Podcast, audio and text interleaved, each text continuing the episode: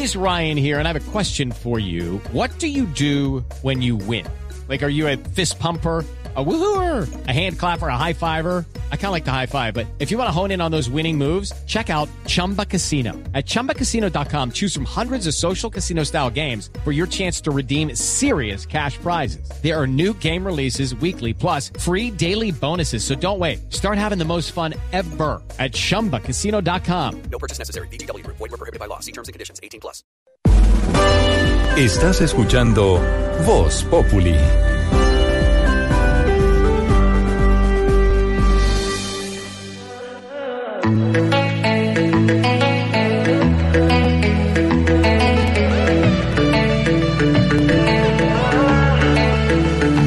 Aquí estoy como el más arrepentido, suplicando que regreses, que no me eches al olvido. Aquí estoy, esperando que al pasar se vuelva otra vez presente y amanezcas a mi lado. No sales de mi mente y eres lo mejor que he vivido. Borrarte no me provoca, sin ti no tiene sentido.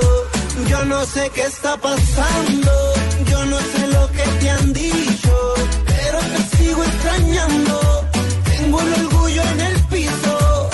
no sé qué está pasando, yo no sé lo que te han dicho, pero te sigo extrañando. Tengo el orgullo en el piso. Mira que estoy en cero, cero, cero sin ti. Mira que estoy en cero, cero, cero sin ti.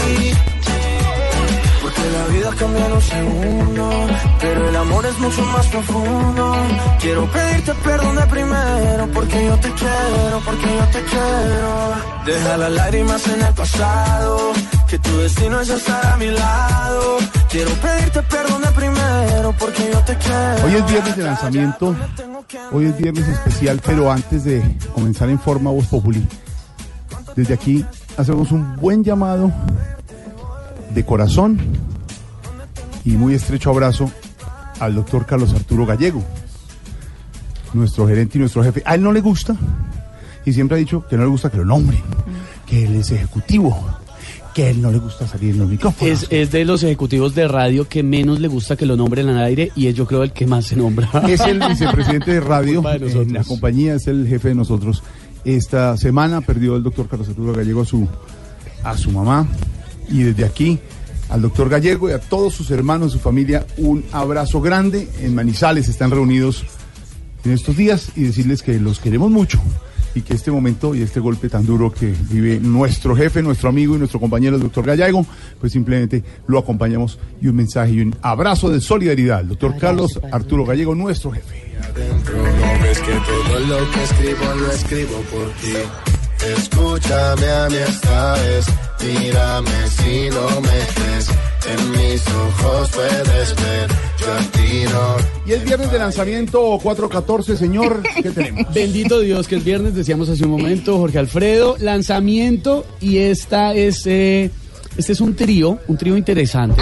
me gustan, me gustan los... Me- A ver, un trío o una troika también le dice, pues una, una unión de tres. Una eterna. Una, una terna, sí, usted es mal pensado, hermano. Tres grandes artistas. Yandel, el puertorriqueño, junto a Sebastián Yatra y Manuel Turizo, colombianos muy exitosos. ¿Cómo es? ¿Cuál es? Sí, La señor. ¿La la qué? ¿La troika? No, troika, troika, esos tres. tipo de música en este país. Eh, sí, le tengo varias. ¿No le ha gustado lo que le he traído? Lanzamiento de estos tres señores es tendencia en este momento en YouTube, la plataforma de videos más importante del planeta, y está cerca de eh, llegar a la millón de vistas en menos de 17 horas, Jorge Alfredo. Es impresionante el poder de convocatoria de estos tres señores. Y sí, don Pedro, pues ahí sí yo le digo, como dice J Balvin, Dios bendiga el reggaetón. Amén. como el más arrepentido, suplicando que regreses, que no me eches al olvido. Aquí estoy, esperando que al pasar se vuelva otra vez presente amanezcas a mi lado. No sales de mi mente. este es el lanzamiento de Esteban. Y este es el lanzamiento de Pedro Vives. ¡Otro trío!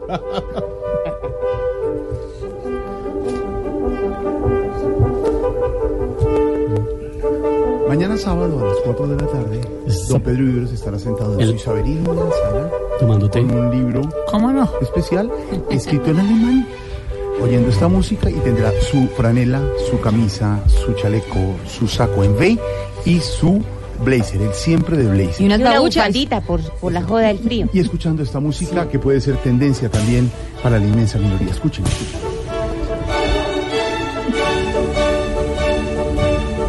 Parece magnífica, la ¿Su verdad. merced y uno con esa joda no se duerme?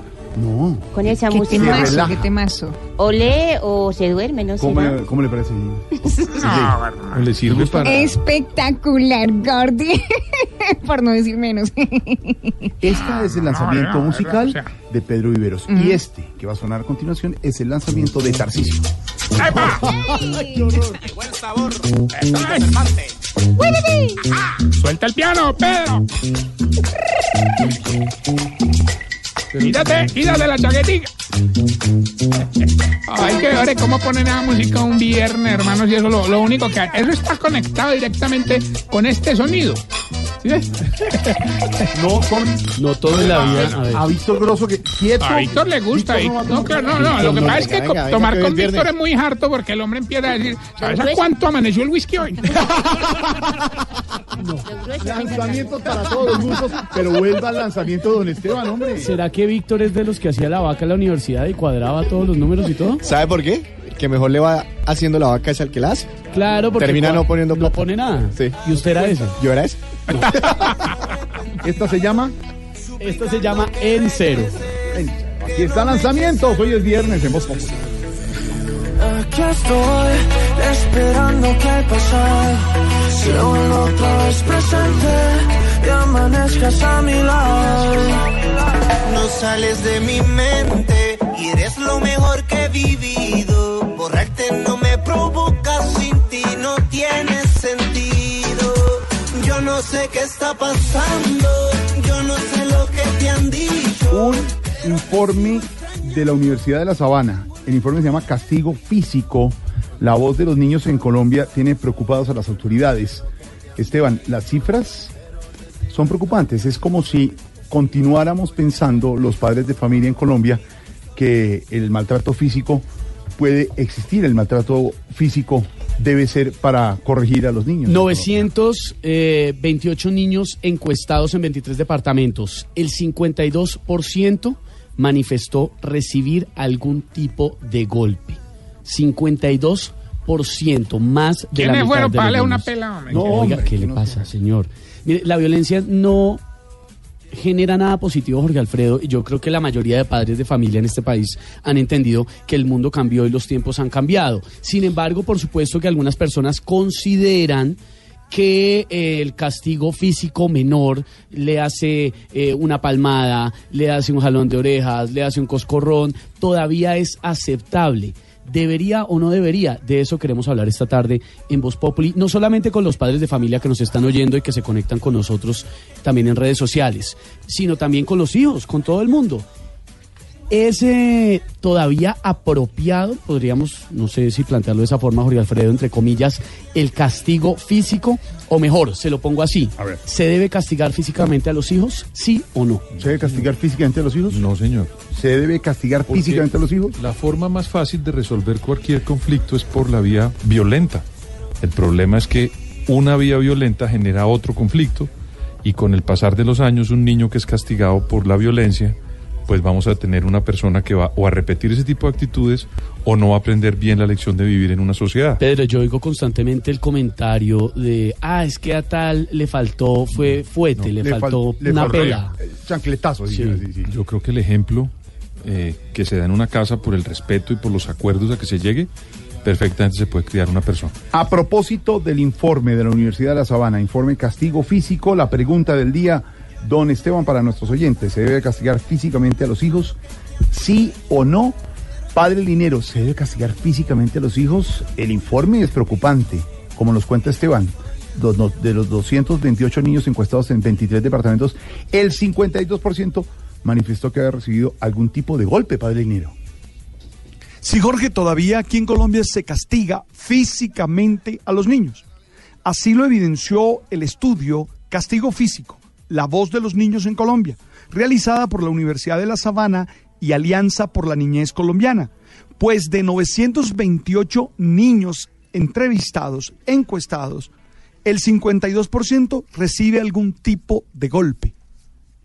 Y si usted revisa el estudio, se da cuenta que esto va desde pellizcos hasta patadas, que esto va desde palmadas, desde cachetadas hasta puños, lo cual nos vuelve a poner frente a un tema difícil, porque mucha gente se declara enemiga de este tipo de acciones, pero otra gente cree que son válidas, las justifican.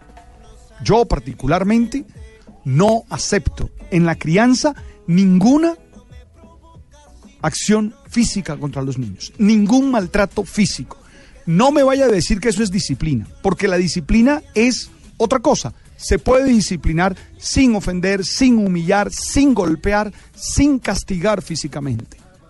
Hay respeto, hay autoridad sin tener que obligar al niño a hacer lo que no puede hacer. Cuando a un niño se le golpea, se le están enseñando cosas realmente dañinas. Una, se le está golpeando la autoestima. Dos, se le está enseñando que la violencia es un método de solución de conflicto. Tres, se le está propiciando que él se entienda como víctima. Cuatro, se le está haciendo sentir rabia, eh, tristeza, ira. Ahora, yo sé que usted me va a decir a mí, no es que tú no tienes hijos.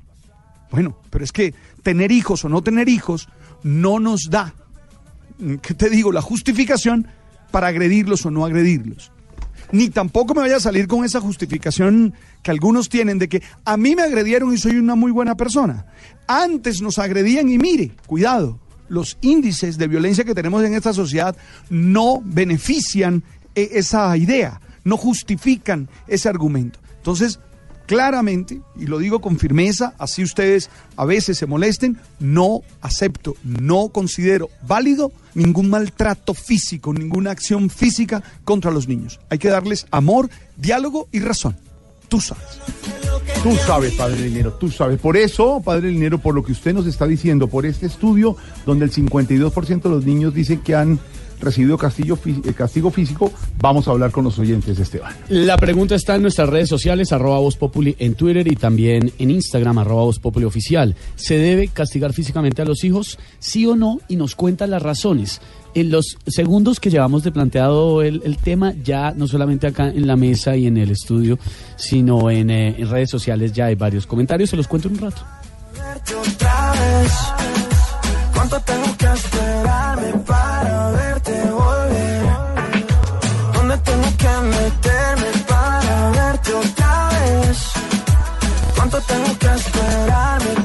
En minutos, primicia de Blue Radio, que tiene que ver con el caso de Jesús Santrich. Estaremos con nuestro director del servicio informativo de Blue Radio, don Ricardo Ospina.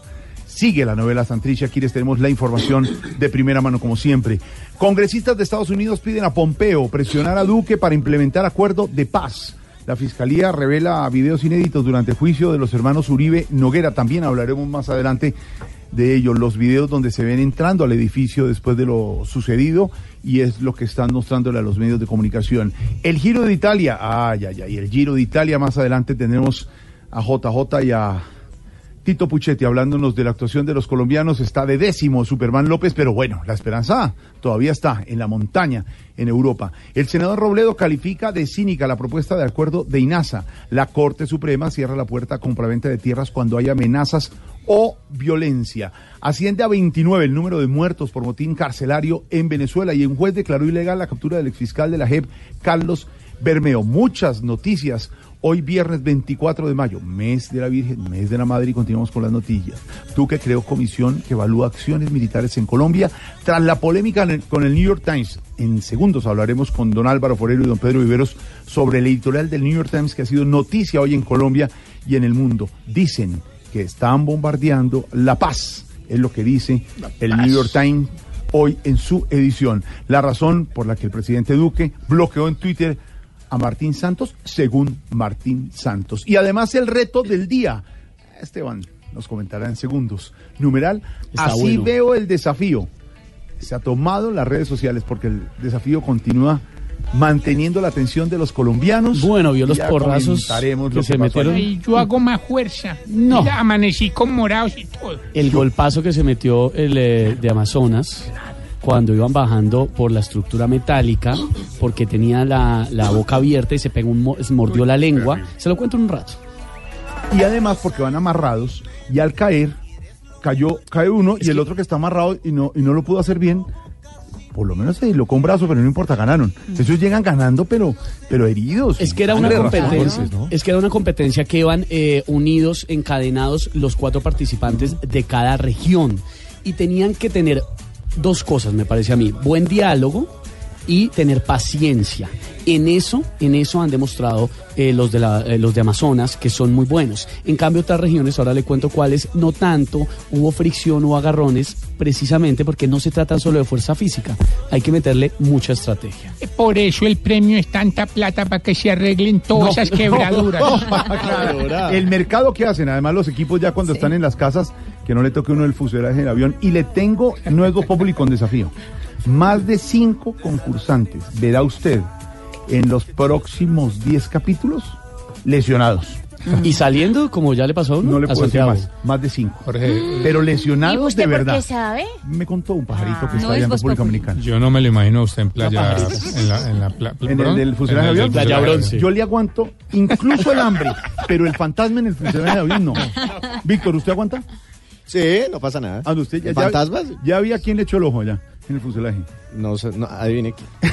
Imagínese Jorge Alfredo partiendo los cocos. eh, Subiéndose a la palmera. Primero organizándolos de, en tamaño los cocos. Ah, no, entonces todos ustedes. No, no. No, ¿o Más no? bien Jorge Alfredo en licra. No. En bicicletero, mire, en bicicletero, Bicicletero y con balaca. subiéndome la escalera de ayer esa de, de- de lazos y se me va el pie y la piedra que. No, no, no. no. Y diciendo, ¿quién hace esta prueba? Yo, yo que hago pilates. Organícese en- de, de, de- de mayor a menor de en estatura, hombre, papá. Se me enredó la cadena.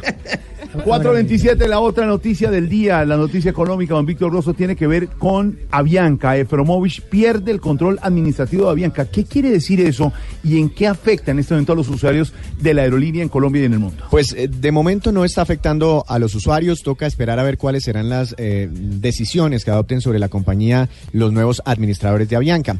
Eh, sí, el señor Germán Efromovis, muy conocido entre los colombianos porque es el principal accionista de Avianca, el que tomaba las decisiones, el que fijaba las metas, el que decía para dónde ir, a quién contratar, el que mandaba ya, pues hoy perdió ese poder dentro de su propia aerolínea. Resulta que él en algún momento el año pasado eh, tenía problemas financieros y pidió un préstamo a United, que es otra aerolínea.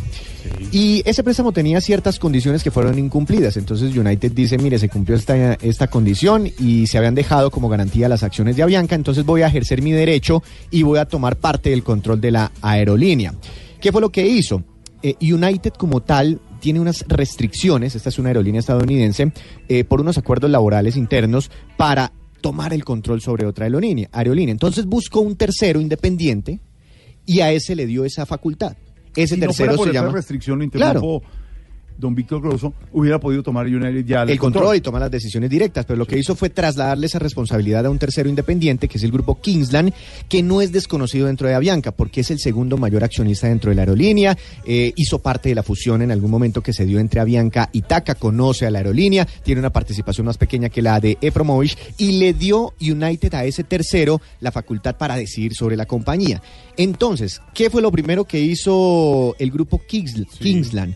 Cambiar la junta directiva. Hoy hubo revolcón en la junta directiva de Avianca y esa nueva junta directiva tendrá que nombrar un próximo, un nuevo presidente. Recordemos que el, el anterior presidente, el doctor Rincón, Hernán Rincón, renunció hace un par de semanas eh, a la aerolínea. Eh, y pues dentro de las decisiones está que el señor Efromovis no va a volver a tomar... eh, eh, digamos, eh, algún tipo de medida o decisiones dentro de Avianca y por eso el titular de hoy es que perdió el señor Germán Efromovis el control administrativo de la aerolínea.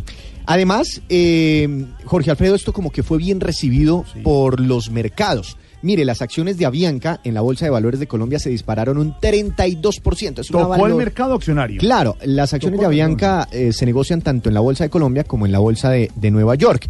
Y están los inversionistas recibiendo con buenos ojos todos estos cambios que hay alrededor de, de, de Avianca. 32% subió en la Bolsa de Colombia, 30% en la Bolsa de Estados Unidos. Si ayer, esta mañana hacíamos el siguiente ejemplo. Si ayer alguien tenía o había comprado eh, 10 millones de pesos en acciones de Sí. Avianca a través de la Bolsa de Valores de Colombia, hoy, a raíz de todo esto, se ganó 3 millones de pesos. Eh, para un total de Están 13 volando. millones de pesos. Está volando, ¿no? Y bueno, eh, otra información que le tengo es que Avianca ya como empresa acaba de ser notificada de todos estos movimientos de sus principales eh, accionistas. Ya la empresa como tal empieza a entender qué fue lo que pasó, el cambio de administración y se empieza a preparar para recibir eh, órdenes de, de- de personas distintas. Dice así la, eh, la comunicación. Kingsland, que es ahora el controlante administrativo, por decirlo así, ha manifestado que apoya a Avianca en la implementación de su plan de transformación bajo principios de buen gobierno corporativo que traiga éxitos a Avianca. Asimismo, United y Kingsland han indicado que estarían dispuestos a ofrecer un nuevo financiamiento a Avianca si lo requiere y lo solicita de hasta 250 millones de dólares siempre que ciertos compromisos sean asumidos por parte de otras partes interesadas. Por ahora, mucha atención usuarios de Avianca. No se modifica, Nada, no hay afectación en tiquetes, por ahora nada. Es Eh, cambio su de vuelo lo tiene a las administración, 5 de la lo tarde, allá lo va a tener a las 5 de la tarde. Lo que pase después, nos lo irá contando Bianca, le Sí. seguiremos poniendo en, eh, en, eh, atención en eh, Blue y les contaremos. Por ahora Bianca sigue siendo Avianca, Sí. el holding continúa funcionando Sí. con la misma marca, Sigue con sus rutas. planes de transformación, de bajarle a la deuda, de demorar un poco la entrada de aviones que estaban siendo comprados, de implementar una aerolínea regional, una aerolínea mm, interna aquí en el, en el país. Y lo único cierto es que el señor Efromovich ya no podrá mandar sobre la empresa. La noticia, Formovich ha perdido el control administrativo de Avianca. Por si acaso yo me muero, no quedes desamparada, no, no, no. Yo me escaparía contigo, una vez más en el tiempo, para mantenerme a tu lado. ¿La música también? Esta canción se llama Volver a Vivir y es la que le gusta a don Pedro Viveros. Herencia de Timbiquí con Andrés Cepeda, lanzamiento. También es tendencia en este momento en YouTube. Muy buena música ahí tiene usted, doctor Ah, Esteban. bueno, vea. Al fin, El al fin- Pacífico. todo es malo. al fin le gané, de al fin alguien una. Que es un gran músico como el señor Andrés Cepeda. Y Herencia es Timbiquí, que es una maravilla. Sí. 4.33, buena música también hoy. Viernes, ¿le gusta? Me encanta linda. Ay, no, herencia de Timbiquí. Son unos negros lo más de sabrosos, hola. Usted se vino con un escote tremendo. Ay, churrísimos. Ay, sí, Gordy, cómo no si es viernes, si es fin de semana. Pero esa, Ya- esa, esa faldita amarilla Sí. como con Ay, cafeta ay, cortica. no, no, no, no, no, no, ¿Y, y tal mis aretes rosados? Usted, perdóneme, le Gordy, este clima está como loco, Claro, ¿no? Llueve, hace siempre- sol, llueve, hace sol y yo no sé si ponerme ¿Cómo falda hace, o para pantalón. ¿Cómo hace para resistir esos tacones todo el día? Ay, Gordy, eso, eso es resistencia mental también. Control Muy lindo, mental. cuidado, le da frío con ese aire acondicionado. A esta todos. hora huele rico. eh, va a saludar a una persona que usted eh, admira mucho, Dime, Gordy. que es la sapiencia y la experiencia en este programa, el profesor que está con nosotros. Profesor, me alegra saludarlo, ¿cómo va? Todos los oyentes que en este momento se sintonizan. ¿Cómo va, Hoy profesor? viernes, magna oportunidad que manifiesta en este espacio para discernir los diferentes intríngulis que traemos hoy en cuestión. Nos alegra saludarlo, profesor. Qué emoción, qué emoción eh, saludarlo y tenerlo con su sapiencia, su experiencia, eh, como siempre, para las palabras eh, que nos atañen en coyuntura noticiosa, Significados. eh, significados, ires y venires de la literatura. Y usted, como siempre, con su fichero al lado, y usted, como siempre, con, con su Sí, sapiencia. De todos modos, sigue en pie la oferta eh, de Esteban para su computador personal, para su PC, si lo quiere. Ay, muy amable, don Esteban, por favor. De todos modos, me tienen que enseñar cómo se trabaja con el... Con el... Con el Con ¿Cómo el se PC, dice? Con el PC. No, claro PC. que sí, claro que Pe- sí. Con la pecera, sí. No, no en la pecera, no, es no, el es computador, computador personal. Es que es portátil, es portátil. Portátil, sí. Entonces, por supuesto. Ah, pues, ustedes me ¿Qué pasó? Qué alegría escucharlo. Mm, se sea agua, Aurora. Muchas gracias, Neuror. Qué pena, profesor. A mí con usted me pasa como cuando escucho hablar a un gringo. No le entiendo nada, pero me entretengo Ah. tanto. Tan linda, siempre le beso a usted la mano. Ah, qué bonito. linda. No, no se angustie que con que reciba mis palabras con total beneplácito siento que soy algo simbólico. Entonces usted tampoco se angustia que yo también soy algo sintética. Ay, qué hermosa. Qué parejita. Qué bonito. De verdad, qué pena interrumpir este romance, esta tertulia de Le viernes. traje estos merengues. Ay, Ay, qué delicia. Qué bonito. Ay, yo no le traje nada. Y las colaciones, no se las trae, la No, carpetica para Con solo su presencia basta. Uy, tan bonito. Eh, me da pena interrumpirles que tengo más temas. Ahora los dejo por el interno hablar a Aurorita y al profesor. Profesor, es Gracias que- por el libro que me recomendó. Ay, Sí, señora. Recuerde que los merengues son para usted, no para Jorge. Ay, tranquilo, profesor.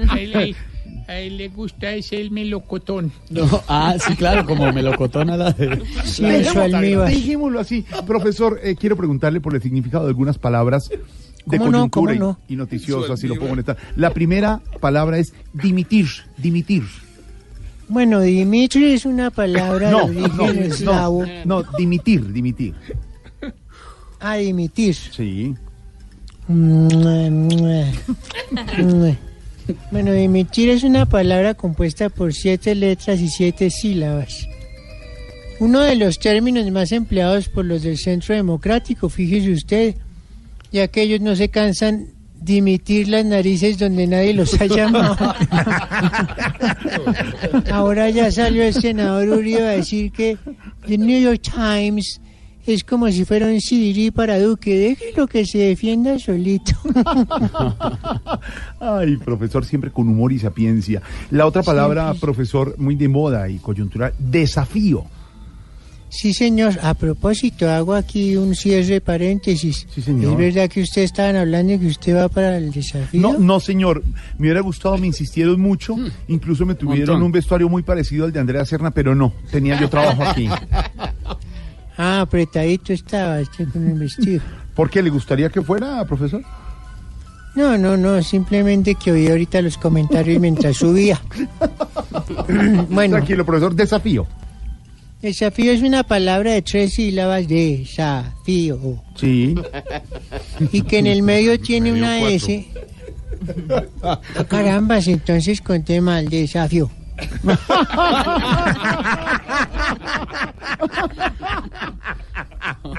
En medio del de Tapalá tiene una S de Sanchis, Sí. la cual está encerrada como Sanchis, pero por las vocales E y A. Claro que al quitar la S queda DEA. Y ese sí que la tiene Almina Sanchis porque le tiembla todo. Última palabra. Eh, última palabra para no molestarlo más, profesor. Afiliación. Pues cuando uno está afligido es por algo, porque No, no, no, ha pagado no. la cuota. del- No, es No, no, afi- afiliación. afiliación, no aflicción. Ah, ya entendí, sí, señor. Pero es que estaba modulando el, el aparato de la sordera.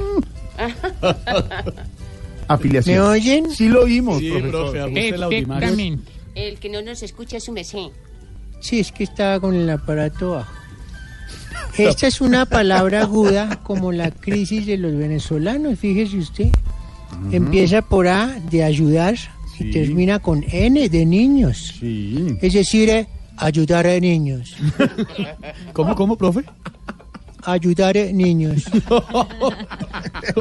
También es una palabra, le digo, con una fuerte raíz venezolana, compuesta por 10 letras y por la cual el presidente Maduro está arriesgando que le pateen el cuatro letras. ¿Se las digo cuál es? No, No, no. Profesor, abrazo grande, mil gracias. Su sapiencia y experiencia A usted, siempre aquí tenida. Nos vemos más tarde. Sí, señora, la espero abajo en el café de Perico. 439. En segundos llega nuestro invitado especial, candidato a la alcaldía de Bogotá. Ya fue alcalde de Bogotá, ya fue ministro de Trabajo, fue sindicalista de la Unión Sindical Obrera, trabajador de Copetrol. Un hombre con mucho humor y mucha sapiencia. Lucho Garzón. Que me Aurora, gané. no es un concurso. Sí, pero no es un concurso, es simplemente uno dice la expectativa y va teniendo Ay, qué raro. que. Eh, tuiteó hace un rato que está muy emocionado Lucho Garzón por conocer a Tarcisio Maya. Ahí viene, ahí viene, con- ahí viene a proponerme. Precisamente estoy preparando con Pedro un documento para para declinar esa invitación a que trabajemos juntos. ¿Y el documento? Obviamente tendrá el Le sello de quiero, Tarcisio. le quiero decir que yo haría cualquier documento con Lucho Garzón, pero con usted no. Bueno, por eso, de eso se trata. 4.40. El domingo Voz Populi TV con todo el humor y la opinión a las 10 de la noche en Caracol Televisión. Y a esta Ahí hora estaremos. llega el minuto de noticias deportivas con Tito Puchetti DirecTV en Voz Populi. En Blue Radio, el minuto deportivo DirecTV.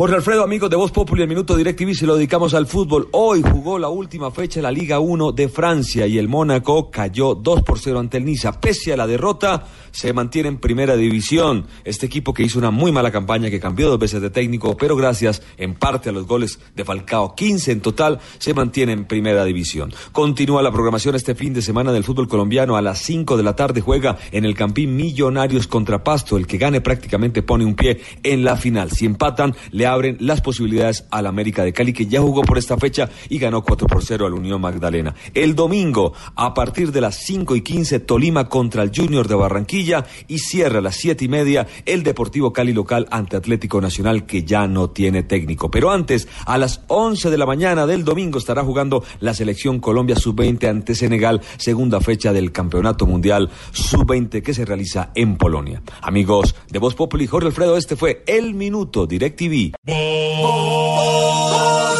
Populi. Voz Populi. Voz Populi. Voz Populi. Voz Populi. Voz Populi. Dice mi amor, Voz Populi. Esto es Voz Populi. En Blue Radio. Estás en el trancón. Y en el trancón, todo es. Voz Populi. En Blue Radio. Les habíamos dicho al comenzar el programa, hay primicia en Blue Radio, primicia que tiene que ver con la novela de Jesús Santrich.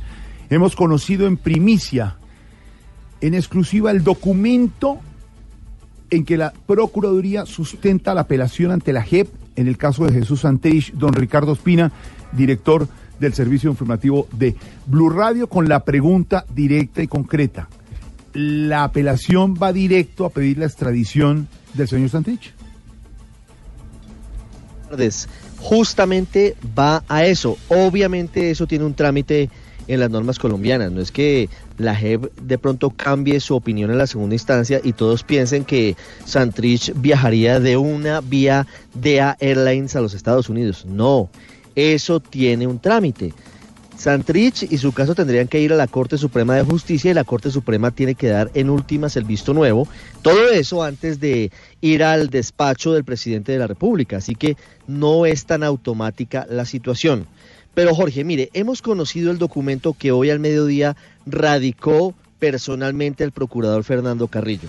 Es un escrito largo, muy bien estructurado, tiene 56 páginas y además de lo que dijo el procurador que tenía que desantrichizarse el proceso de paz, frase que me parece muy importante porque no solamente es Santrich, sino que aquí hay más de 12 mil ex guerrilleros que merecen una oportunidad en caso de que no hayan vuelto a delinquir. El documento en el caso que estamos comentando dice algo muy importante, Silvia Charri, que el único objeto de análisis de la JEP tenía que ser la fecha, la fecha en la que Santrich cometió aparentemente el delito de la extradición. Pero ¿qué pruebas nuevas está citando aquí la Procuraduría en este documento que además vamos a tener en segundos en blurradio.com? Buenas tardes. Ricardo, muy buenas tardes. Sí, señor. Mire, hablan de la última declaración que rindió ante la justicia colombiana Marlon Marín. Y esto es muy importante, Ricardo, porque dicen que esa declaración fue tomada el 16 de mayo eh, del 2017 y que posteriormente Estados Unidos envía un video en el que, digamos, Marlon Marín hace una serie de señalamientos en contra de Santrich. ¿Como cuáles? Como que se orquestó con Armando Gómez, con Fabio Jones y con él, Marlon Marín, que todos fueron capturados para enviar 10 mil kilos de cocaína a Estados Unidos, que incluso dieron 5 kilos antes eh, que llegaron eh, finalmente a Miami, digamos como una prueba de la calidad del estupefaciente que estaban entregando o negociando. Y finalmente, mm, que los hechos que, digamos, se orquestaron eh, o se concertaron para el pago de 15 millones de dólares por 10 mil kilos de cocaína, con una entrega de 5 millones de dólares que tuvo una negociación final el 13 de febrero en el 2018, también en Miami, Ricardo. si la Procuraduría le dice a la JEP que tenía suficientes pruebas, la primera instancia que hace una semana desató toda esta tormenta y terremoto político, pero dice la Procuraduría que ellos tenían suficientes pruebas para confirmar que Santrich habría cometido el delito de narcotráfico después de la firma del acuerdo de paz. ¿Qué documentos está citando la Procuraduría eh, para decir que sí se podía haber hecho eso? Ricardo habla de cuatro documentos específicamente que están en el, en el indictment que envió Estados Unidos a la justicia colombiana, en donde en primer lugar dice que, pues como le mencioné, que todos trabajaron juntos para producir y distribuir esos 10 mil kilogramos de cocaína hacia Estados Unidos. Mencionan también eh, unas, unos relatos que hacen dos fuentes de la DEA eh, solicitando la garantía, digamos, de ese estupefaciente que se llevó a cabo en noviembre del 2017 y en febrero del 2018.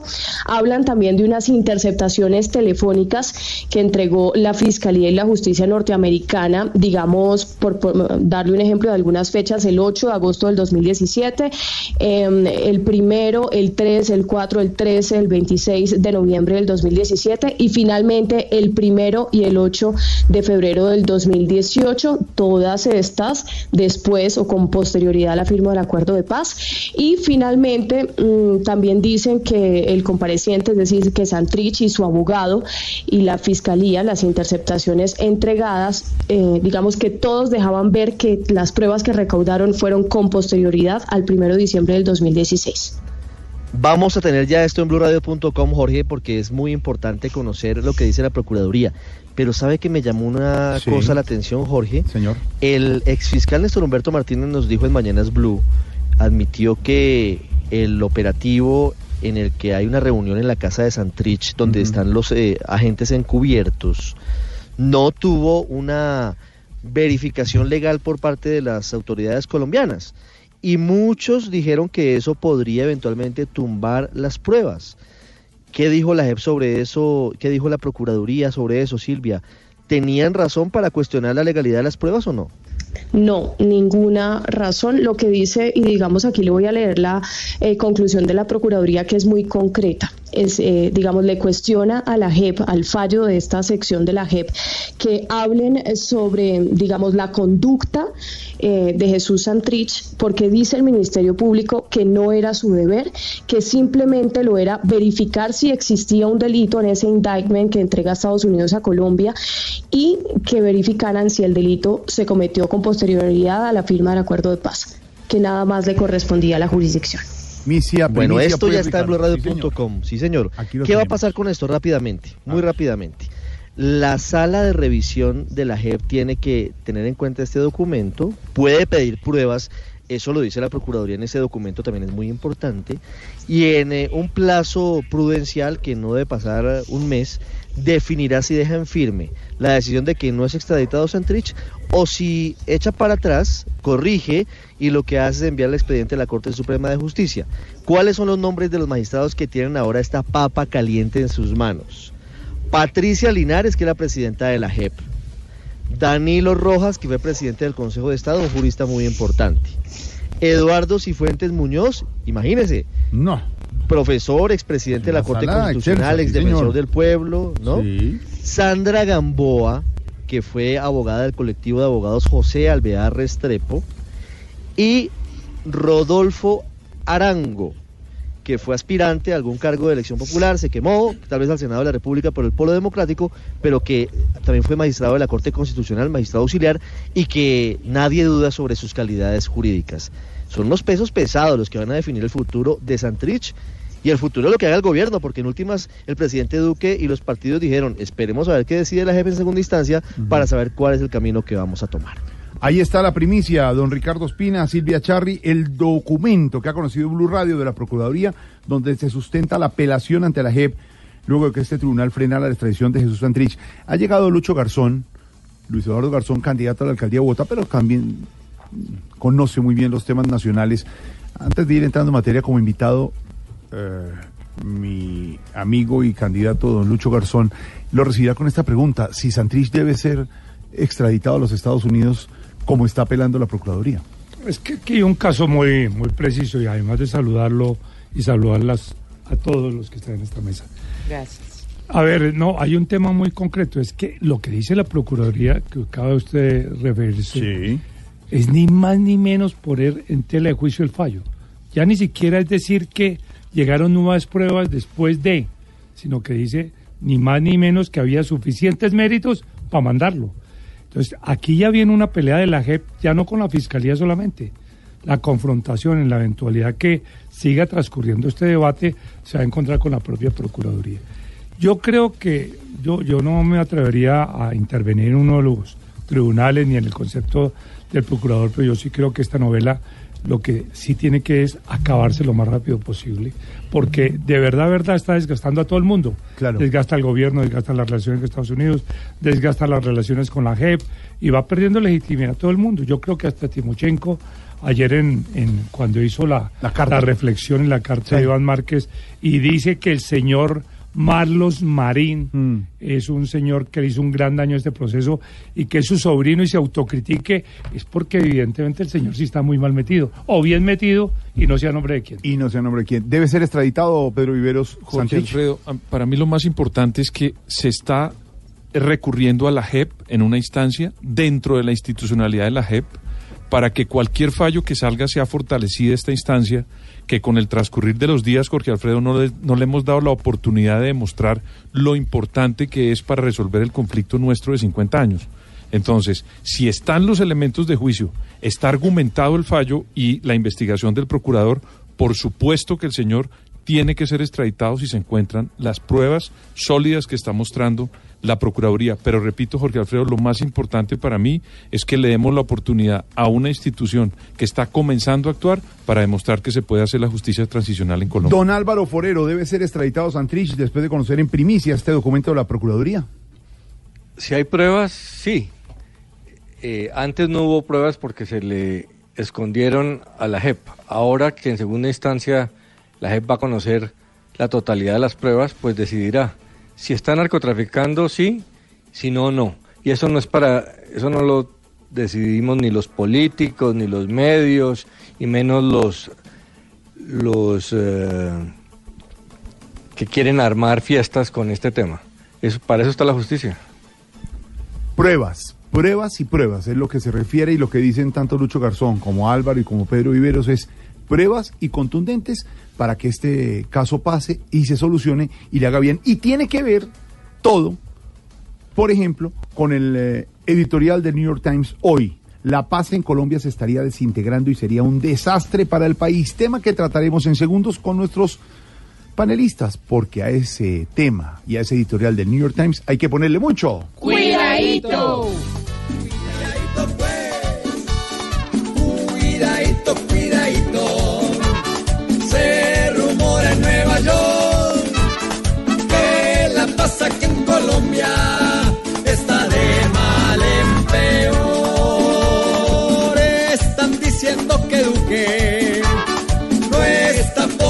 Atención y que con todo el acuerdo se está haciendo es el. Cuidadito, cuidadito, porque el proceso de paz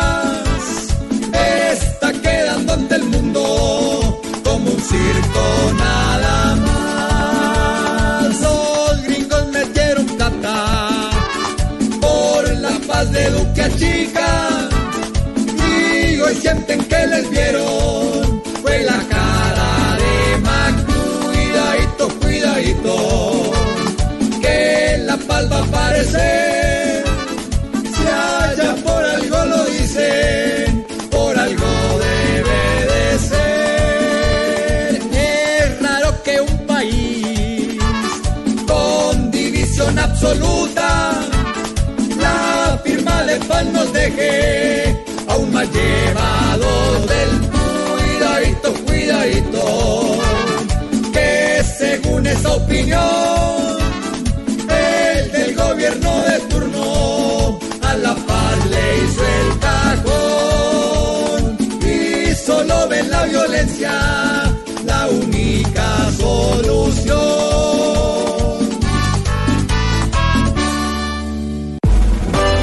Estás escuchando Voz Populi.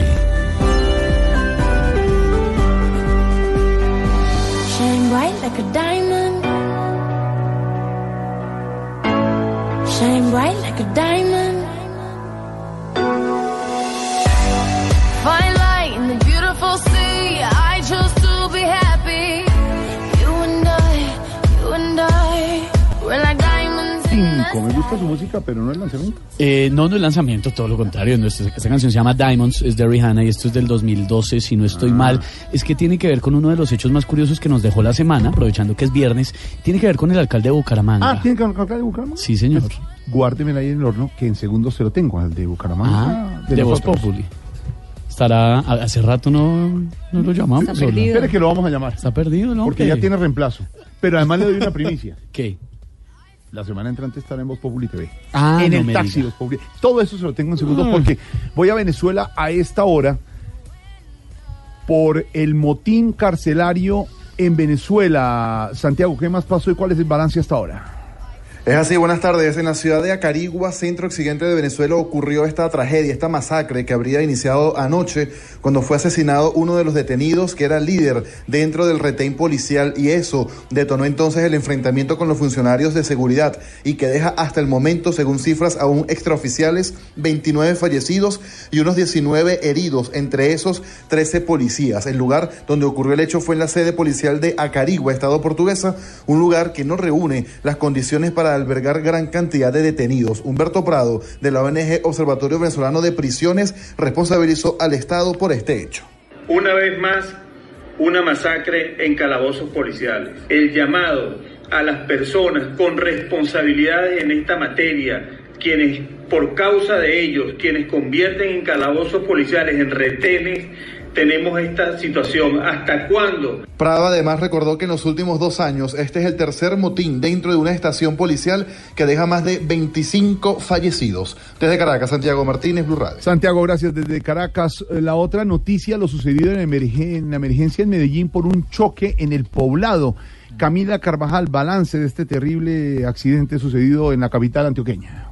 El consolidado del accidente en la Loma de los González, en el barrio El Poblado de Medellín, es de seis niños que iban en una ruta escolar que fueron atendidos en clínicas de la ciudad. A esta hora, algunos son dados de alta, otros permanecerán un poco más en observación. A eso se suma cuatro adultos que fueron a un centro asistencial y una persona que falleció en el sitio. Camilo Zapata Wills, él es el director del DAGRED, él confirmó que este accidente se produjo por una falla mecánica. Es parte de la investigación que hace el equipo investigativo de Policía Judicial y se encuentran en este momento en ese, en ese ejercicio de realización de la investigación y de levantamiento de información y de pruebas. En esta zona del poblado ya fueron retirados los vehículos involucrados. En total entonces, ocho vehículos particulares, dos motocicletas y el camión que generó el accidente. En Medellín, Camila Carvajal, Blue Radio.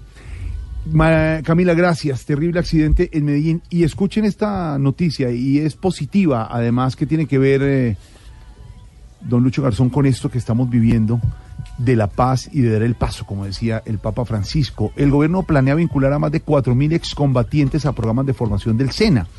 Y esas personas ahora van a cambiar los fusiles por las aulas de clase y la educación. Oiga, como lo cuenta María Camila Castro aquí en Blue Radio. La Agencia para la Reincorporación y la Normalización y el SENA firmaron un convenio para facilitar el acceso, permanencia y promoción acompañamiento formativo de los excombatientes de las FARC. El convenio permite que se vinculen a uno de los cinco componentes educativos, formación para el trabajo, empleabilidad, fortalecimiento de unidades productivas, certificación por evaluación de competencias laborales y fortalecimiento institucional. Andrés Stapper, director de la Agencia de Reincorporación. Lo que pretendemos es vincular a más de 4.135 excombatientes del SENA en diferentes áreas que les permitan su sostenibilidad económica. Miren, y es que el primer componente de formación para el trabajo tiene 35 líneas de conocimiento, auxiliar, técnico, tecnológico, en las que se resalta la precuaria, comercio, ventas y agrícola. En lo corrido del 2018, el convenio habilitó 11.595 cupos a programas de formación para la atención de 4.692 excombatientes. Asimismo, 1.869 de los excombatientes hicieron parte del programa de generación de empleo y se certificaron 337 personas. María Camila, gracias. Es una buena noticia, don Lucho Garzón, porque no nos podemos quedar solo hablando de, eh, de la JEP y de lo que dicen unos y otros, sino que sea efectivo. Cuatro mil excombatientes que cambien fusiles por aulas de clase. Eso es una buena noticia. Primero cambiamos el don. porque el don es muy paramilitar. Don Berna, don Lucho. Entonces, que, eh, vamos a hacer un programa amable, ¿sí o no? ¿Sin don? Lucho, Lucho. Entonces, per- perdón la pregunta. ¿Sin don o con don? No, es que Oh, el, con único- el único don importante en Colombia es el condón. El resto no hay nada. Muy importante. Nadie más eso. es Pero importante. tiene razón. Cambiar esos Bueno, títulos Lucho, de. Lucho, a ver, Lucho Garzón. Y yo te, pues Lucho es un seudónimo. Sí, en Colombia claro, el que no tenga claro. seudónimo no puede chicanear. Pero le gusta que le digan Luis Eduardo, don No, Luis Eduardo, no, no, doctor Garzón. Sabe muy bien la historia. Yo no sé si este programa, ¿no? Mi mamá, en lugar de pelearse el apellido, fue se peleó el nombre. Y hasta el final le dije, pero eso sí es un intercambio no humanitario. pero bueno, listo, va jugando. Va, Lucho, va, Lucho, su comentario, No, no, Lucho. no, yo, yo sostengo que esto tiene unas posibilidades enormes. La- la- las- la- los pedelas, eh, las, lo- los, las zonas donde están reincorporando. Hay proyectos de cacao, de alternativas de panela, etcétera, de aguacate incluso. Yo, miren esas zonas de reincorporación y se encuentran cosas muy productivas. Eh, en, en general, yo veo que esta es una noticia muy positiva. Como fue no- noticia positiva recientemente el tema de las Olimpiadas, donde varios se fueron a hacer una Olimpiada y están actuando, o como es esta, de los 4000. Yo, yo pienso que este proceso hay que venderlo por la positiva. A mí me gustó el pronunciamiento de Emilio Archila, el, el encargado de la reincorporación, porque dice, hagamos un balance. Incluso me gusta la propuesta de Timochenko ayer cuando dice, pongámonos zona por zona a ver qué hay bueno, qué hay malo y qué regular, porque estamos pisados. Heptizados. Buena- Entonces buena- estamos, buena- buena- estamos buena diciendo definición. que HEP sí, que HEP no, que como si el mundo girara exclusivamente alrededor de eso. No, yo creo que aquí se puede mostrar que la reincorporación es absolutamente amable. No, es que estoy de acuerdo con, con lo que dice Lucho. Además, él fue ministro de Trabajo y el CEN está adscrito al, al Ministerio de Trabajo, entonces debe saber lo que opera y cómo puede funcionar cuando hay una incorporación y un trabajo con esa institución tan la importante. pertinencia es que estudian y trabajan. El SENA hoy, de cada 100 estudiantes que entran al SENA, 69 consiguen empleo. Eso es una eh, eficiencia enorme. Es que el SENA no es la Universidad de los Pueblos, es carreta. Eh, Es una alternativa de empleabilidad y de formación importante. con No. pertinencia. Noticias positivas también en Voz Populi. I'm alive. We're like diamonds in the sky. At first sight, I felt the energy of sun rays. I saw the life inside your eyes. Bueno, le quedé viendo el cuento, Jorge Alfredo y oyentes, y Lucho, sin el don, por supuesto, como tocan, por supuesto. El cuento de Rihanna y de el alcalde de Bucaramanga, Rodolfo Hernández, que es una de las cosas lindas y bellas que nos deja la semana. Puso hace unos, no, el alcalde no propiamente, Rihanna sí muy bella y muy talentosa. Eh, el eh, alcalde de Bucaramanga para hablar de un convenio entre su alcaldía y una entidad, un convenio de 5.300 millones de pesos para construir centros de salud, puso unas fotografías digitales de cómo quedarían esos centros de salud, una publicación de hace unos días. Lo curioso es que en una se ve una mujer en muletas, crespa, y uno dice, ve, yo esta como que la conozco. Es un, ¿eso cómo se le dice? ¿Un render? Creo que es el término técnico. Sí, la- pues es una recreación gráfica de cómo debieron quedar. Bueno, pues en uno de esos centros de salud de Bucaramanga sale un señor con un maletín y sale una señora en muletas. Y uno hace zoom, pues es Rihanna. Rihanna en un centro de salud sí, de sí, Bucaramanga. sí, la vimos, sí. Eso lo vimos esta semana. La No, foto. pero ¿cuándo? Cuenten, eh, Rihanna. Sí, señor. Mamita, pobrecita. ¿y Ya no hay boletas, Santi, ya no hay boletas. La foto eh, es del año Chica 2000. mocha, pues. Chica mocha. La foto. Sí, porque están muletas. Por eso. A ver. ¿Y el alcalde no le gritó o algo, no? La foto es del año 2007. Fue una vez que se torció un tobillo en Los Ángeles y le tomaron muchas fotos los paparazzi porque estaba de tienda en tienda con unos amigos. Y muy chistoso porque la foto el alcalde la puso en su Instagram y ahí sigue. Esa foto tiene como seis días y ahí se quedará Rihanna, eh, que imaginariamente estuvo de visita en un centro de salud de Bucaramanga. Vamos a preguntarle directamente a nuestro alcalde de Bucaramanga y llamémoslo al ingeniero a esta hora, al alcalde de Bucaramanga de Voz Populi. Debe estar contestando todavía. Y además porque, además porque Alcaldía tembló. Bucaramanga, buenas tardes.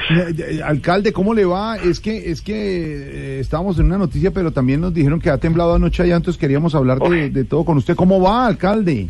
No, pues eh, bien, Jorge Alfredito, hombre, muchas gracias. Un poco algo asustado, porque anoche empezó ese berraco temblor mientras yo estaba en el baño. Claro, y lo sacudió. Pues claro que lo sacudí. ¿Usted qué cree que yo que No, soy? no, no. señor. Lo sacudí y después salí corriendo a meterme por debajo del marco de la puerta. no, no, no, no, no está hablando, pero, pero ¿no le parece más seguro por debajo de la mesa? Por debajo de la mesa. Sí, por ¿Qué le pasa? A mí me respeta. ¿Usted cree que yo soy un corrupto? No, qué? no, no, no. señor. A mí me respeta, me hace el favor, jornalista de pacotilla. No, a ver, alcalde. Daba perros de medio. No, no, no, señor. Peppa Pig. No, señor. Peppa Pig sí no le diga. Respete y además estamos aquí con el candidato Lucho Garzón, que fue alcalde de Bogotá. ¿Quiere ser alcalde otra vez? Y, y es imposible. Ah, ¿está Lucho. con Lucho? Sí, con Lucho Garzón, No, alcalde. no me vaya a cascar, no me vaya a cascar. No, no, a mí no me levante la voz usted tampoco, si no, te- mejor no, a usted lo respeto. A usted lo respeto y espero que realmente le vaya bien porque usted trabaja por el pueblo. Sí. Lo único que no me gusta son esos buzos de tortuga inmundos que se No, ponen. ¿qué le pasa? ¿qué es eso? No, ya me los quité porque todo el mundo me decía, ¿tienes salpullido, Lucho? ya me los quité, ya no estoy usando nada de eso. Mire, alcalde, le voy a A pedir. propósito, ¿sigue con sarpullido o no? No, No, ya, no, nunca tuve, pero la gente decía, por algo será, por algo será. Ah, bueno, Alcalde, Señor. le pido que se tranquilice. Estoy tranquilo. Sí, no, estoy no. tranquilo y la verdad me tranquilizo es porque yo a usted sabe que yo hago mis mantras. A sus mantras para permanentemente. Qué bueno, alcalde. Hakuna Matata, Hakuna Matata, Trusca, Gualanday, Guasapa, ¿Gualanday? ¿Esa vaina qué es? ¿Qué es eso? Shalom ¿Qué Adonai, es eso? para que uno lleve ¿Qué tres. es eso? Ah, ahora sí, Pero le sigo contando, Con tranquilidad, señor, con tranquilidad. por supuesto, con- siempre con Sí, sobre tranquilidad. el temblor, sí. Sí, sobre el temblor, Mm. pero ya déjeme hablar, pues no me va a sacar la piedra otra vez. No, la piedra no, pero con el temblor. Ay, hombre. eh. Bueno, sigo contando que con el temblor se me cayó la plancha de la ropa y se dañó. Y justo hoy, hoy precisamente que tengo una reunión, estoy haciendo fuerza con una camisa. Se le arruga. ¿Se me arruga qué? ¿Qué? No, señor, ningún No. se me arruga. No, no. Ni en la piscina. Pero ¿Me no, la respeta, plancha- bodoque? No. Payaso de restaurante centro. No, ¿qué le pasa? Oigo chiviao. No. Tronchatoro. ¿Qué, Cuerpo de Patricio Esponja. no, ¿qué No, le pasa, alcalde? No, señor, me respeta, gordo mal. No, no, no, no, señor. No, ¿Qué dijo? hombre. Apéndice de Camilo. No. Cálmese, hombre. Respeta a Camilo Cifuentes, que ya, tiene, que ya está sin apéndice. Eh, alcalde. Sí, sin pelo y sin Y, apéndice. y sin nada. Eh, necesito que se tranquilice, o si no, no puedo seguir la conversación. No le voy a permitir No, que me no, trate de no, esa no, forma. no, no, no, espere, espere, espere un momentito. Está don Lucho Garzón sorprendido. No, no puede ser una. Qué pena con Lucho, usted siempre sacándome la piedra. Vea, es que usted es el que me hace así, Jorge Alfredo. No es usted. No, espere, antes quiero pedirle un favor, A ver, ya que todavía estamos en mayo. en vez de la Virgen, de la Madre, sí, señor. Eso, usted ya va entendiendo por dónde es la cosa. Mm, Este fin de semana yo le quiero hacer un pequeño agasajo a mi mamá, Claro. aquí en la casa. Y como ella lo admira tanto a usted, tan, tan querido. yo quiero que usted venga y la homenajee. Ay, pues alcalde, muchas gracias, por supuesto, ni más faltaba. Allá me va a tener homenajeando a su madre. La suya, hijo de- No, no, señor. usted Que me voy a dejar, mano, si quiere mentar la madre por usted. No, señor. Estadio. No más, señor. Pelo de momia. Care peruano. No más, señor. No, menos mal, no soy yo. Huélgueme en ese alcalde. Hoy el invitado es Lucho Garzón, candidato a la alcaldía de Bogotá. Y el domingo, humor y opinión a las 10 de la noche en Caracol Televisión en Voz Populi. Si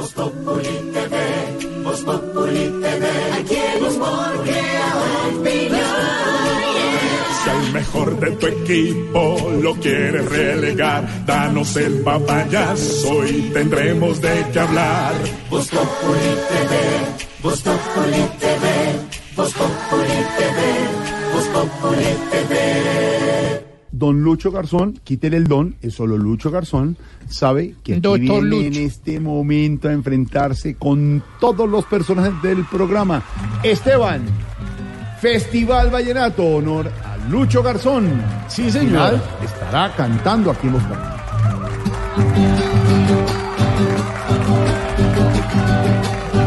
Este es el humor, humor, palucho que hoy como antes se enfilas a la alcaldía dando pasos de gigante. Bueno, arranquemos con la diva de divas. Ay, mi amor, me dice, mi amor, me dice, ve, ve, ve, ve. Uy, levantó Me esa pierna. todo, mi amor. Se le vio Me hasta. encanta, me encanta, me encanta. Amparito Gritales, bienvenida. Venga, Diva, hablando de alcaldes, ¿es verdad que usted alguna vez tuvo un enredo con un mandatario de la ciudad? Eh, pero que no es sapio, mi amor. ¿Me Me falta el taparón ahí que esté entrometiendo la ñata, mi amor. A ver. A ver, a ver. Con un mandatario de esos, si salí no pasó nada. Era lo más de educado, don Jiménez de Quesada. ¿Y qué, y qué? A ver, Natalia, Nati, nuestra Nati. Hola, lindo. Nati, ¿cómo estás? Muy bien, ¿cómo me ves? No, divina como siempre. Ay, gracias. mua. Me contaron que quería felicitar a Lucho Garzón por esa gran carrera, ¿no? Sí, señor. Adelante. Yo lo felicito mucho porque ha dado grandes pasos. Yo a él lo escuchaba mucho cuando Garzón y Collazo. Oiga, la esta taparona. Ay, ay, ay, doctora Labia, Ah, bienvenida. oh, ¿Cómo estás usted? Bien, doctora, uy, vino con toda. Ah, ah, ah.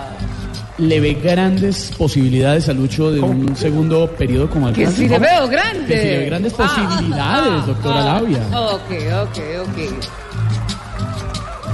Si hubo un gran primer periodo, el segundo está a favor. Porque así como en la cama, el segundo es el mejor.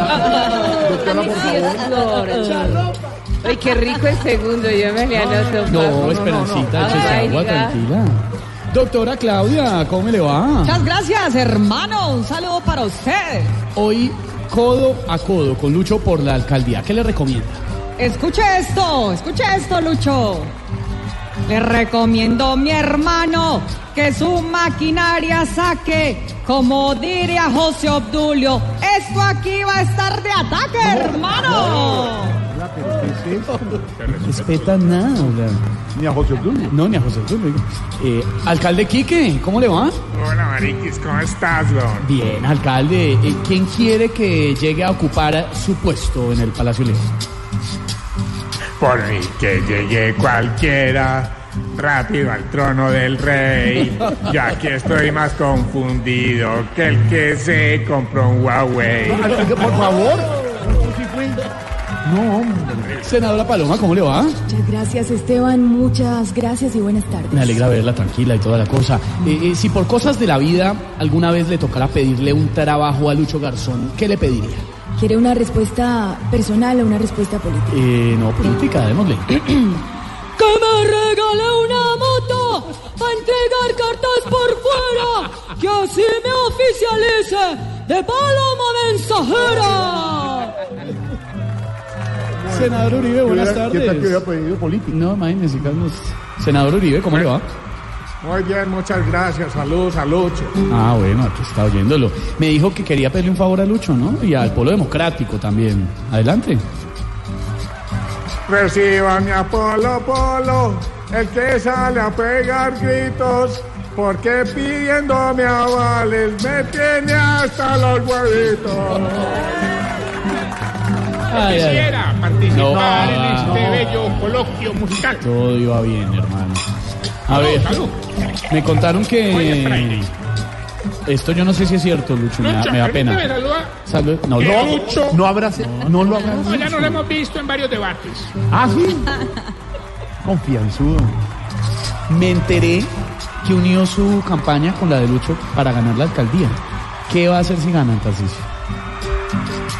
A ver, De gente. ¿cómo unimos las campañas? El triunfo no se refuta. Ay. Y para celebrar haremos una rumba a la hijuep. Le voy a pedir. Vicente. Como dice una No, rumba maravillosa, no, ¿no? sí, tiene que ser así, hombre. Vulgar en radio. ¿Qué pasa? Qué pena con, Pena con oyentes. y Luis con Eduardo mucha Garzón, por. Dios. Por favor, que Lucho, anímese a hacer su copla. ¿Qué le quiere decir al equipo de Voz Pop? Hoy me voy con la esperanza de que su voto es por mí, aunque eso mismo le dicen a todo el que viene a mí.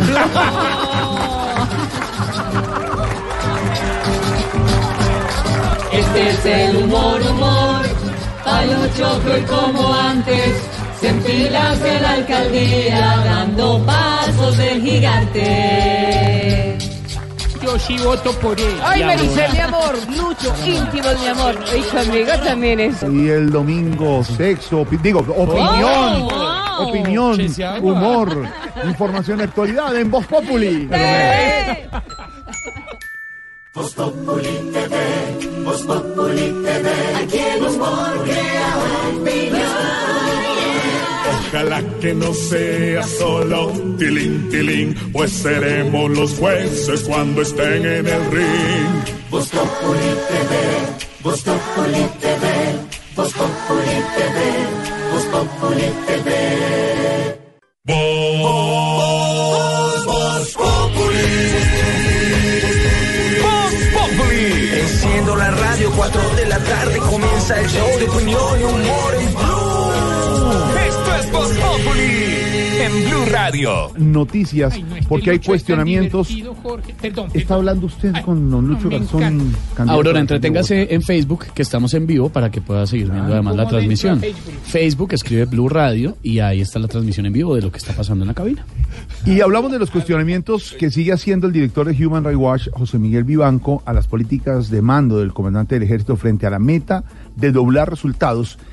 El escándalo de los últimos eh, días sobre posibles falsos positivos. Esta vez le hizo un llamado al presidente Duque luego de que lanzara la comisión para evaluar acciones militares en Colombia. Damián Andines. Luego de que el presidente Iván Duque nombrara una comisión independiente para evaluar las operaciones militares y el respeto a los derechos humanos, José Miguel Vivanco le recomendó al mandatario a través de Twitter que empezara analizando la política de mando del ejército de doblar resultados operacionales como meta para todos los niveles de mando. En el trino, el director para las Américas de Human Rights Watch agregó un documento de título Efectividad Operacional, en donde se puntualiza, abro comillas, la meta es doblar los resultados operacionales teniendo resultados de sostenimiento diario y resultados de impacto excepcional, cierro comillas, lo que para algunas organizaciones abre la posibilidad del regreso de los falsos positivos. Ante esta nueva denuncia que alerta los riesgos de muertes extrajudiciales, el ejército no se ha pronunciado. Señor, gracias. Precisamente sobre esto, oh, Damián, viene el editorial del New York Times después de algunas cartas de reacción que ha tenido el gobierno colombiano. Y el editorial del New York Times dice, la paz en Colombia se estaría desintegrando y sería un desastre para el país. Duro editorial de uno de los diarios de Wilson Vaquero más importantes del mundo, el New York claro, Times. el New York Times, el más importante de los Estados Unidos, uno de los más importantes del mundo, sí señor, con unas críticas muy fuertes frente al manejo del proceso de, de paz, después de que hiciera eh, los señalamientos reveladores y polémicos en torno a ese formato de las fuerzas militares, que según ese periódico abría la puerta a nuevos falsos positivos en Colombia. Hoy hubo una reacción fuerte del gobierno nacional en cabeza del alto consejero Emilio Archila a propósito de ese nuevo editorial del New York Times, pero también, como usted ya lo señalaba, pues la decisión del presidente Iván Duque de crear una comisión que fue saludada, entre otras cosas, por los Estados Unidos para eh, revisar el tema de las operaciones militares y de la misma manera lo que tiene que ver con los derechos humanos. Dice el New York Times, hoy, casi tres años después, y con la nación liderada por oponentes de los acuerdos, la paz se estaría desintegrando, lo cual sería un desastre para el país, para la región y para la causa de la democracia. Eso dice el editorial del New York Times, no es un artículo cualquiera, es el editorial de este periódico que es muy importante. Don Álvaro, ¿se está dejando desintegrar la paz en Colombia, como dice el periódico estadounidense? Pues este editorial es algo muy importante porque es del consejo editorial, no es de cualquier columnista. Yo diría que es el golpe internacional más fuerte que ha recibido el gobierno Duque eh, y que puede ser el más fuerte de los cuatro años, porque la credibilidad del New York Times es muy grande y la denuncia pues es muy seria. Eh, Este artículo ya lo leyeron todas las cancillerías del mundo, todos los medios y centros académicos interesados en el tema de la paz en Colombia. Esto es demoledor. Y esto no se arregla peleando con el New York Times. Eh, y lo que muestra es que mientras aquí andamos en, haciendo fiestas populistas con Santrich, contra la JEP, hay otra, el mundo mira otra realidad que es si de verdad el proceso de paz se está tomando en serio y se está cuidando o se está manejando irresponsablemente. Hay otro campanazo de alerta internacional hoy, un gobierno que se dedicó como este a tratar de reformar eh, los acuerdos, un acuerdo como el de paz, sin tener mayorías.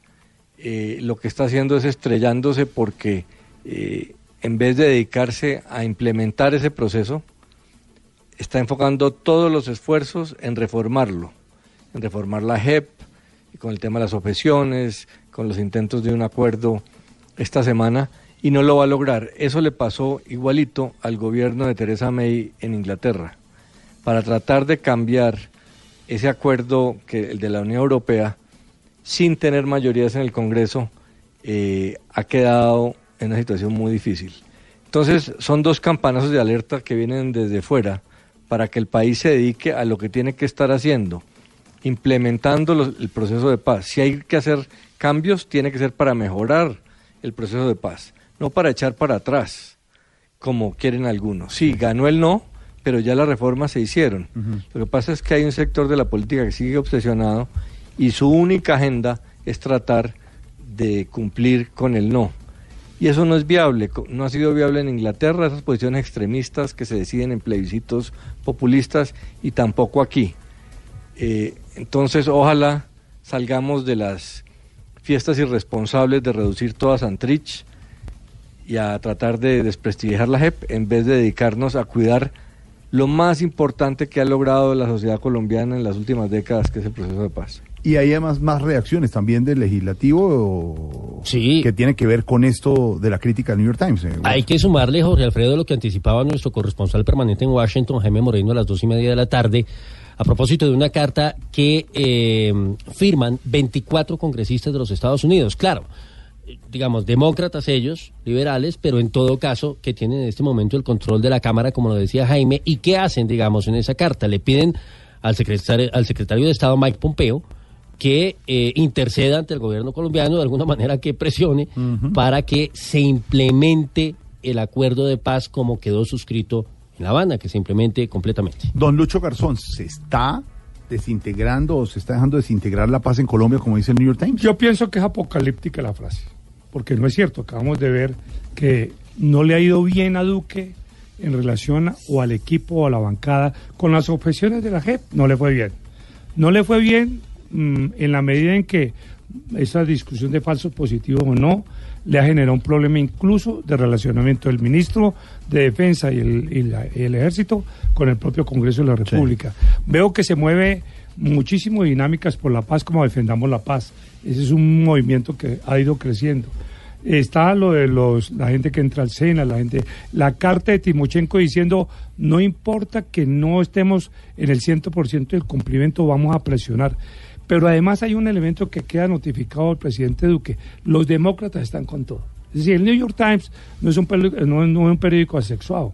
Si tiene definición, es el New York Times. Y el New York Times manda un mensaje a las ONG demócratas, a los sindicatistas, a, los, a la FLSU, a los sindicatos eh, que son de Partido Demócrata.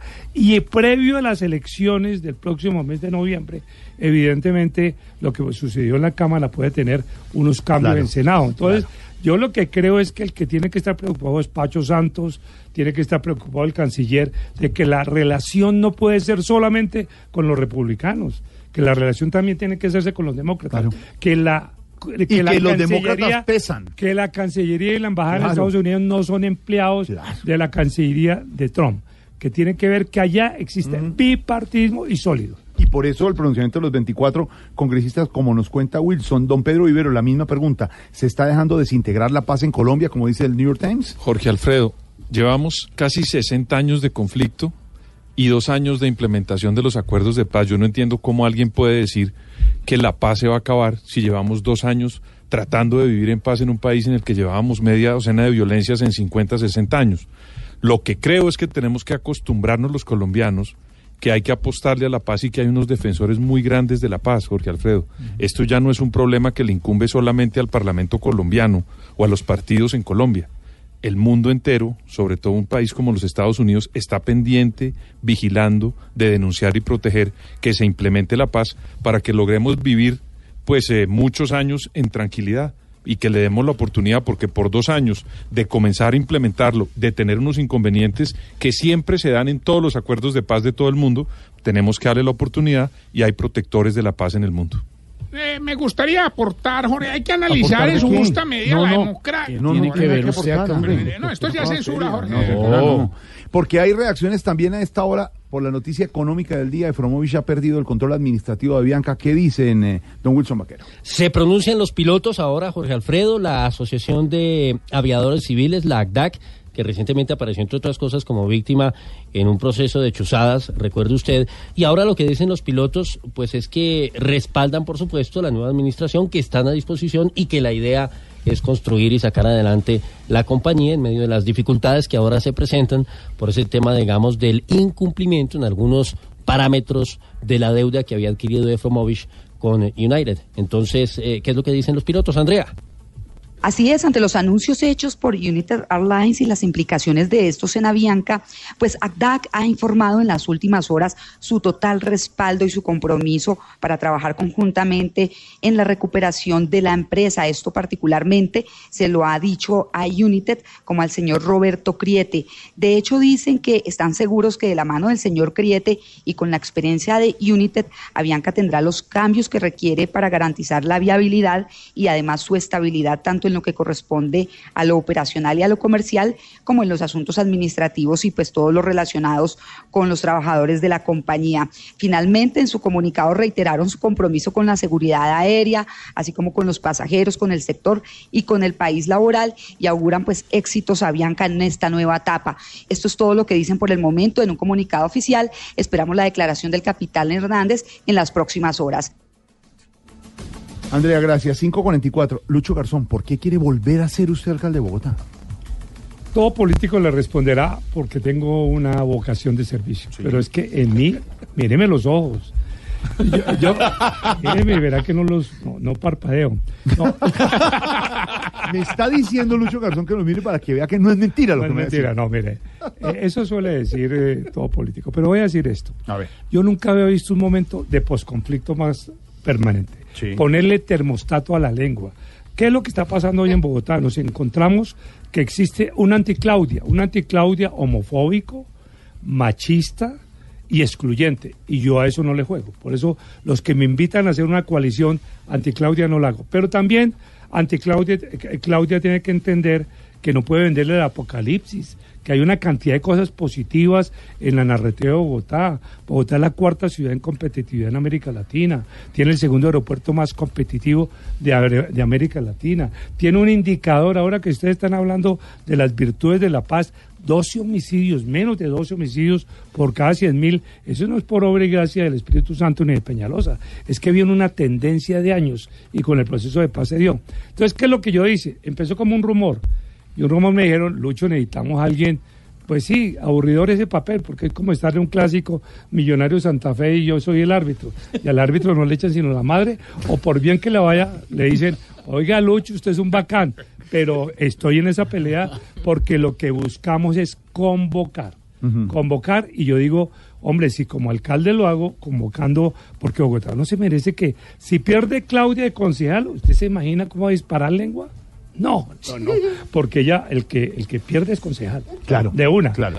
Por el estatuto de la oposición. Y, y si parte del peñalosismo de nuevo tipo y queda Claudia, pues lo único que queda es que vamos a armar. Bogotá no se merece que se reproduzca la polarización. Yo digo, no más Pepes, Petro Peñalosa. Las, eso, eso, eso, ¿cómo así que tenemos que estar nueve años condenados a que el uno, no, que el subterráneo, que el elevado?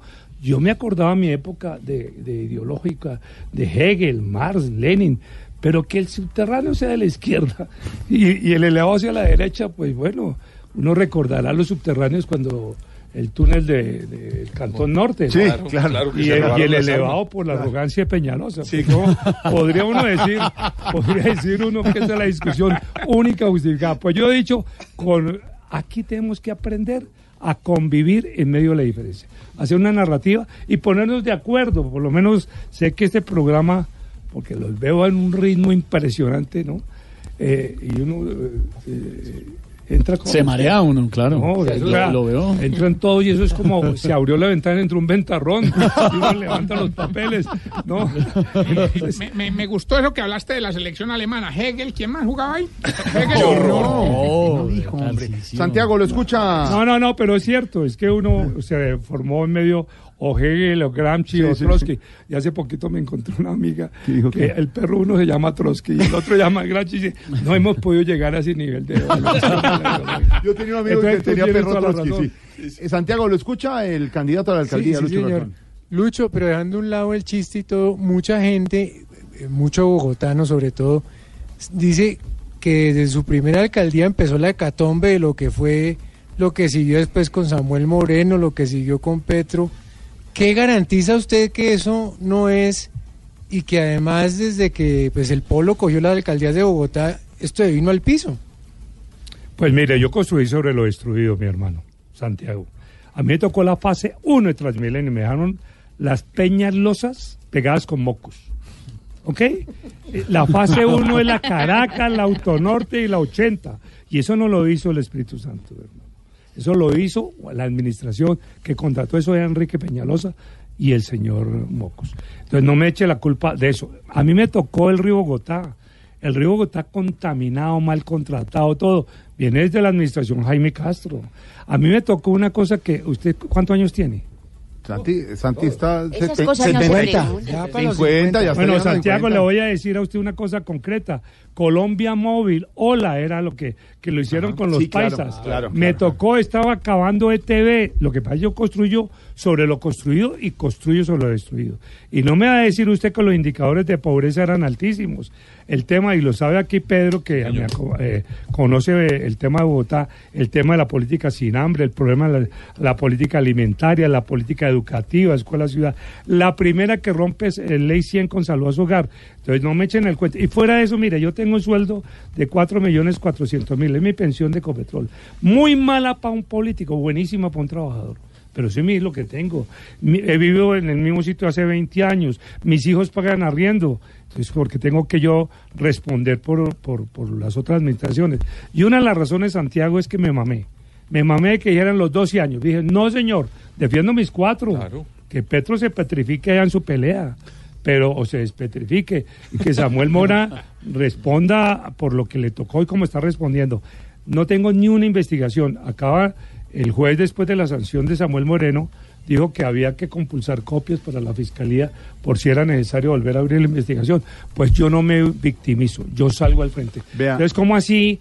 Yo salgo con una, favora- con una economía de 6.9, Santiago, con una conversación y un gobierno con gobierno que hicimos con Álvaro Uribe, porque ocho años de Uribe, fue, cuatro fueron conmigo.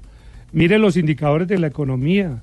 Miren los indicadores de desempleo, miren los indicadores de inversión. Hoy en esta campaña nadie está hablando de la política social porque empezamos en ese proceso. Ahora ya los demás que respondan. Entonces, Vea, una- a mí no me pueden decir, los de izquierda me dicen es que usted hizo ruptura y se metió con la derecha. Pues sí, yo puse gente como Ospina. Ospina y un garzón es como comer champán con tamal. ¿Y sabe cuál es el tamal? ¿No? Y, y- y puse el secretario de gobierno Paisa, de la SAC, Ospina Pérez, y puse secretario de gobierno. Sí, señor. un, un hombre que, que era todo el control que lo hice. Buen Buen señor. Y goberné con gente como Rafael Orduz, gerente de TV. Pero vea, Van a decir que Lucho, es malo. Lucho, ayer ¿Sabes que dijo- me sacó la piedra al Santiago? No. Ahora no me vaya, no se va a poner como el de el alcalde de Bucaramanga. No, no, no. Yo sé No, no, yo la- lo único agresivo en mí es que yo manejo la ironía, el sarcasmo, el humor y la franqueza. Entonces yo digo, no, nunca encontrarán, nunca encontrarán una persona violenta en mí. ¿Sabe Pero dónde- vehemente sí. ¿Sabe dónde se acercan ustedes dos? En la salsa. Ahora hablan de salsa con Santiago, que saben mucho Ah, los sí. dos de salsa. Y se Ah, encuentran en. Café Libro con César Mora. Pero mire, Lucho, ayer decía el alcalde Peñalosa que a él le habían ofrecido plata. Incluso eh, los mismos de los Nule y de Odebrecht y que él no había aceptado en el pacto que hizo con la vicepresidenta pa- contra la corrupción. ¿A usted también le ofrecieron plata y no aceptó? No, nunca, pero entre otras cosas porque es que soy paranoico por naturaleza. Entonces casi nunca eh, decidí no volver ni a la rumba, porque, bueno, ahora me va a mamar gallo este con una rumba. tengo claro. Pero segundo, porque es que uno en la rumba, eh, eh, el borracho es, eh, el borracho le resuelve todos los problemas y el que lo quiera lo deja, el común denominador son las babas. Porque lo quiere, lo deja baboseado. Y el que lo odia, lo escupe. Eso es mejor no volver. Y, y lo mismo pasa en el escenario de la política. Uno tiene que ver porque el que maneja es la sombra. Y Claro. aprendí, yo aprendí una oración, le decía a mi mamá, mamá cambia la oración, ángel de la guarda, mi dulce compañía, líbrame de mis amigos porque mis enemigos me libro yo.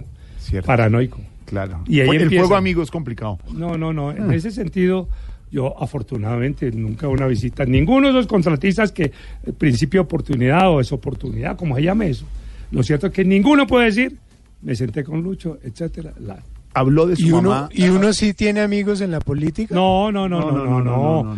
Esos son puros intereses. Ah. Eso, el efecto tarima es bien complicado. Habló ahora usted Eso de- las mujeres no se acercan porque uno es muy bonito. No, no, no. Lucho, habló, habló ahora de su mamá. La enseñanza fundamental de lo que es su mamá en la vida.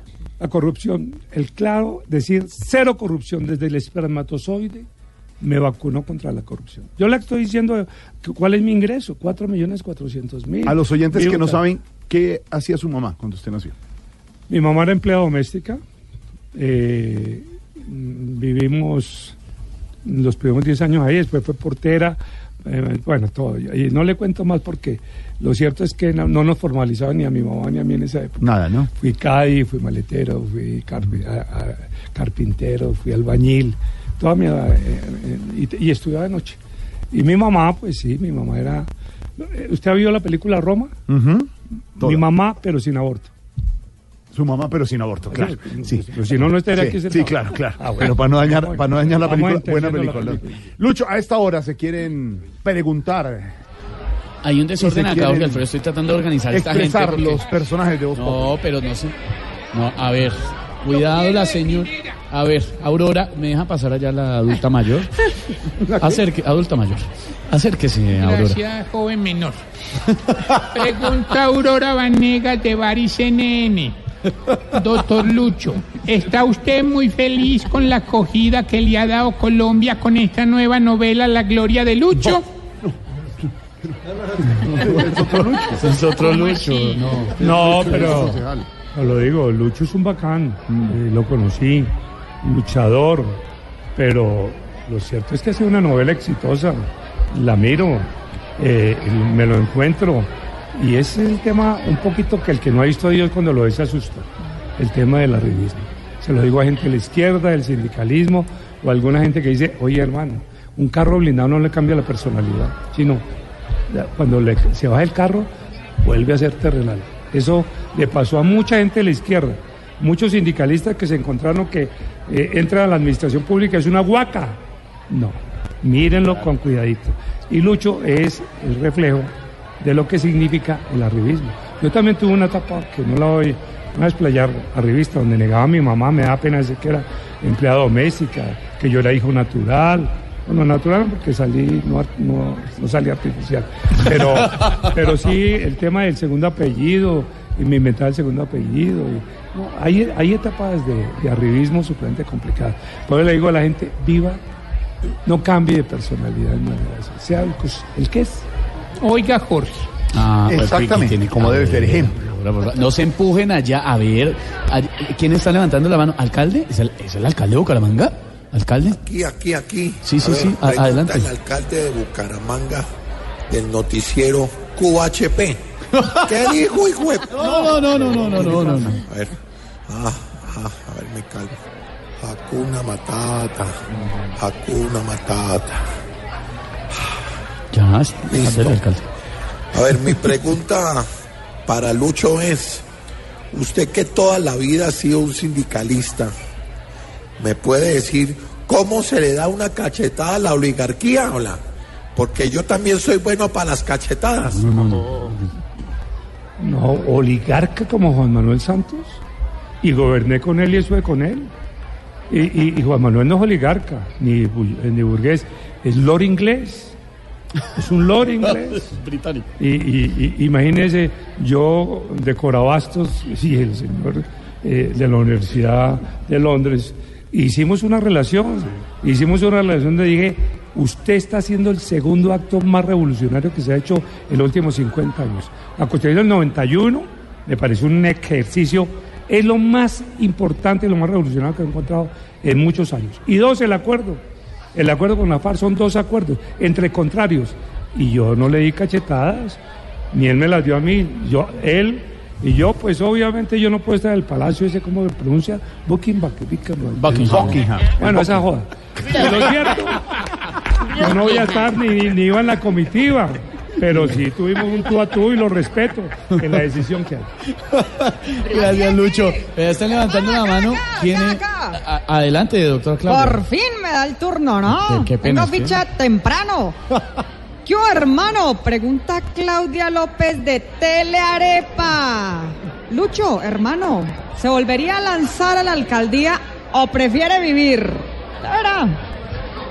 Pues yo voy a decir que si sigues con ese discurso tan agresivo, me exilio.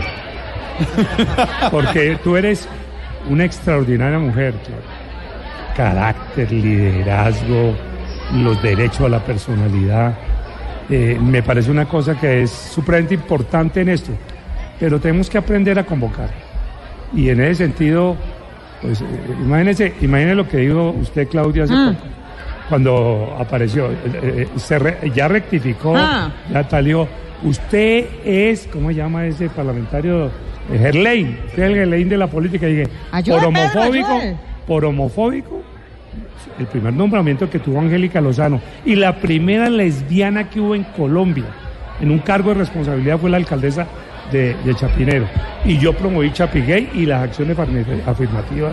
Me ha tocado, no tengo un video para mostrar que soy heterosexual, pero Ay, todo el mundo cree que, que soy gay como consecuencia de acciones afirmativas. No.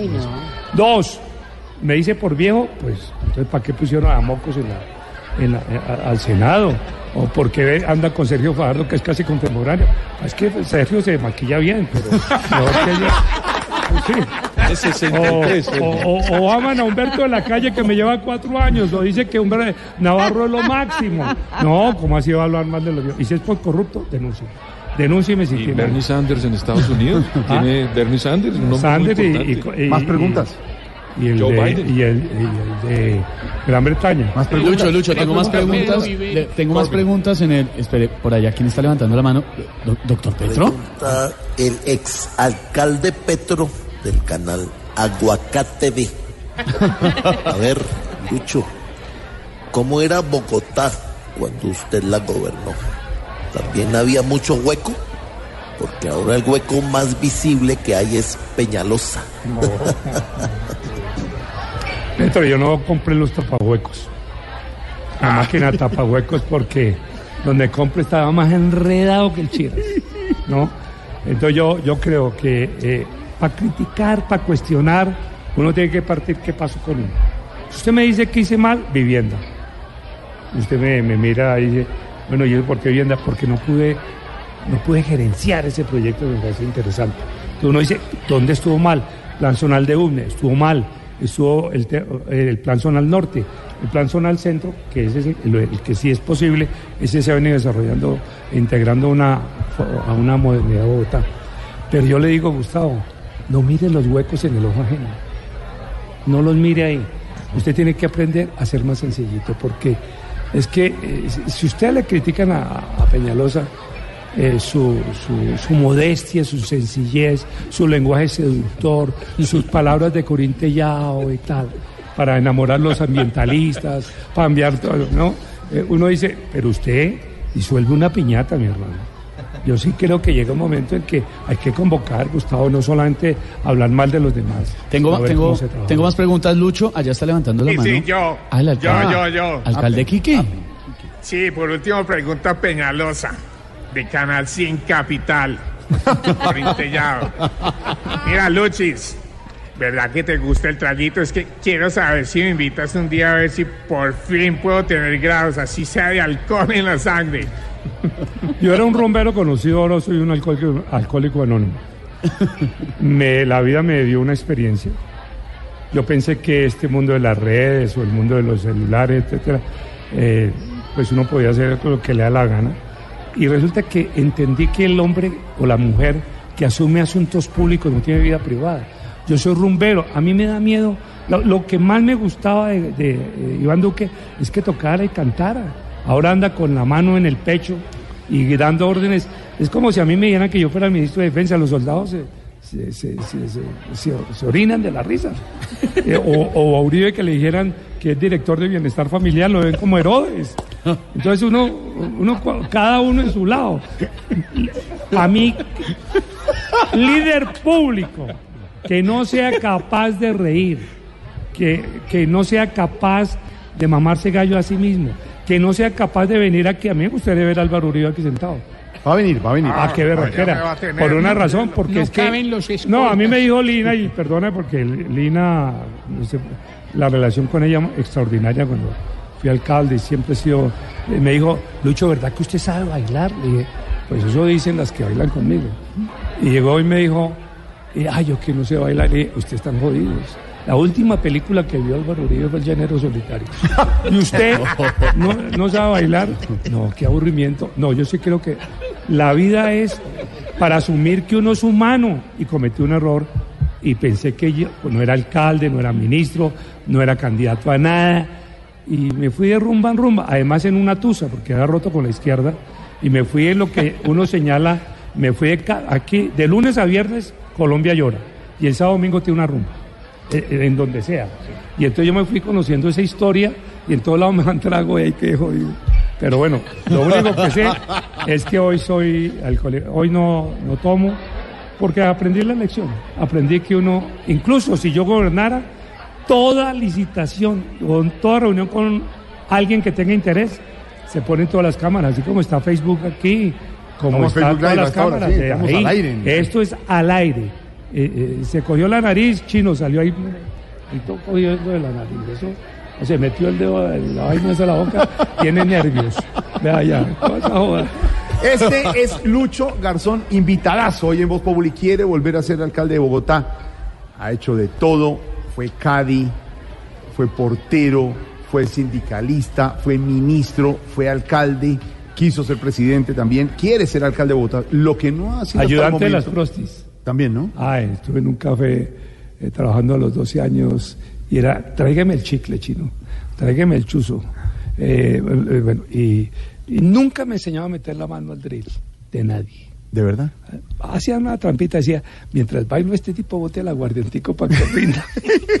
En segundos, lo, Lo que no más ha- delincuencial que me enseñó. En segundos, lo que no ha hecho Lucho Garzón, protagonista de radionovela aquí en Voz Populi. Y recuerden que el domingo a la de la noche, humor y opinión en Voz Populi. Voz Populi TV, Voz Populi TV, aquí el humor opinión. Si al mejor de tu equipo lo quieres relegar, danos el papayazo y tendremos de qué hablar. Voz Populi TV, Voz Populi TV, Voz Populi TV, Voz Populi TV. Voz,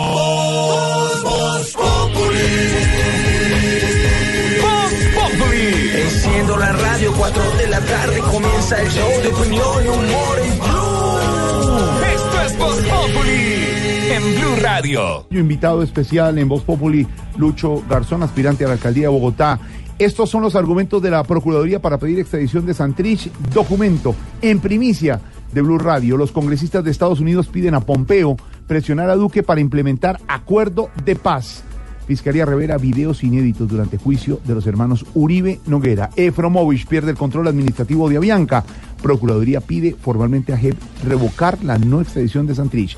En medio de un tiroteo, así fue la captura de alias Martín Bala en Cali. Y cierre de Team Manzana Postobón dejaría al menos a 40 ciclistas sin empleo. Muchas noticias, además, numeral, que es viral a esta hora, continúa siendo así veo el desafío que se ha tomado las redes sociales. Más adelante también hablaremos de esto. Pero, Ya que está en barrio informativo, me deja darle un datico muy rápido. dígamelo, por favor. Podría resolverse el crimen de un eh, líder social en el departamento de Nariño, en Tumbaco. Hablamos de Argemiro López Pertús. Fue capturado alias David Gallero, que según dice la fiscalía y la policía, también el ejército que realizaron la operación, es integrante de una banda criminal conocida como Los Contadores, que tiene presencia en ese municipio del Pacífico colombiano y que sería el responsable de ese homicidio. La novela del nombramiento de la superintendente de vigilancia. Nueva novela del gobierno. Y aquí conocimos nuevos detalles al respecto. Sí, señor. Una de las polémicas políticas del día, esta mañana muy temprano, en Mañana Blue, la ministra de Trabajo, Alicia Arango, dijo que la hoja de vida de Olga Lucía Velázquez para llegar a la Superintendencia de Vigilancia y Seguridad Privada había llegado por cuenta de Samuel Moreno, cosa que digamos pues sonó muy extraña esta mañana debido a que Moreno, recordemos, pues se encuentra recluido no en prisión, pero sí en la escuela de carabineros de la policía hace mucho tiempo como consecuencia de los procesos que, que afronta por el carrusel de la contratación. Y eh, pues se ha conocido en las últimas horas esta tarde un correo que envió la ex representante Olga Lucía Velázquez precisamente a la Casa de Nariño, adjuntando su hoja de vida para el cargo de superintendente de vigilancia, pero obviamente en una situación, en un escenario muy diferente al que esta mañana presentó la ministra de Trabajo. Primicia en Blue Radio, María Camila Roa. Hola, buenas tardes. La ex representante liberal Olga Lucía Velázquez aclaró a Blue Radio que esta fue la manera en que llegó su hoja de vida a Casa de Nariño durante el proceso de aspiración al cargo de superintendente de vigilancia y no como señaló la ministra de Trabajo Alicia Arango, que aseveró que recibió el currículo de Velázquez a través del exalcalde Samuel Moreno. Según Velázquez, en la reunión con el presidente Duque el pasado 20 de marzo a las 4 de la tarde, fue el primer mandatario quien le ofreció hacer parte del gobierno y ella se tomó unos días para meditar en la propuesta, después de los cuales envió su hoja de vida directamente a la Secretaría General de Presidencia de la República en este correo que los oyentes pueden ver en bluradio.com. María Camila Roa, Blue Radio. María Camila, gracias. ¿Qué tal la disputa al interior del gobierno por el nombramiento de la superintendente de vigilancia, don Pedro? Pues están convirtiendo algo, un cargo que digamos es importante, pero no es de los cargos de primera línea en el gobierno, en un asunto de Estado y de una disputa interna. Pero yo sí quisiera aclarar lo siguiente, Jorge Alfredo y Wilson. La señora Velázquez fue secretaria de gobierno de Samuel Moreno. Sí. Hizo verdad. campaña política con el señor Samuel Moreno y además de eso, el samuelismo la apoyó para hacer política en Bogotá. Eso es una verdad, eso no se lo inventó la señora ministra de Trabajo.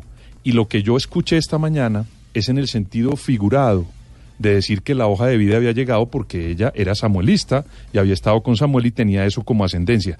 No que el señor Samuel Moreno hubiera entregado la carta directamente. Eso fue Pero lo que yo entendí. ella que Claro. le llegó la carta Claro. a través de una persona que dijo, no quiero dar el nombre, pero viene de allá. Entonces, lo importante de esto es que es para que llegue al cargo la señora si va a llegar, que se conozca la historia, sepa la procedencia y se sepa quién es y qué representa en la política. Y eso me parece muy juicioso de la ministra de Trabajo que lo diga públicamente. Lo que no es bueno, Wilson y Jorge Alfredo, es que haya una disputa interna por un cargo que no es de primera línea en el gobierno. 616 Noticias de la Salud de Medimás, don Wilson. Sí, señor, porque ya lo habíamos anunciado acá que esa EPS que está en este momento en el ojo del huracán por cuenta de las decisiones del Tribunal Administrativo de Cundinamarca, ya incluso hemos hablado cómo el gobierno tiene listo el decreto, el borrador de decreto para el traslado de 4 millones de pacientes a otras instituciones, pues se ha quejado de serias irregularidades en el proceso y ha dicho que va a pedir una indemnización de 1.2 billones de pesos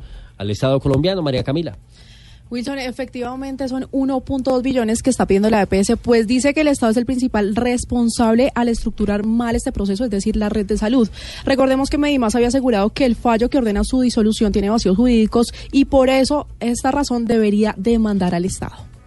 Nosotros creemos que el, el tribunal cometió errores graves y esos errores graves pues también dan abren la posibilidad de una reparación directa por parte del Estado. Eso es lo que hemos solicitado. Le hemos solicitado a un juez que nos permite que nos acompañe en un interrogatorio a los magistrados eh, para verificar si tenemos suficiente material probatorio para demandar al Estado.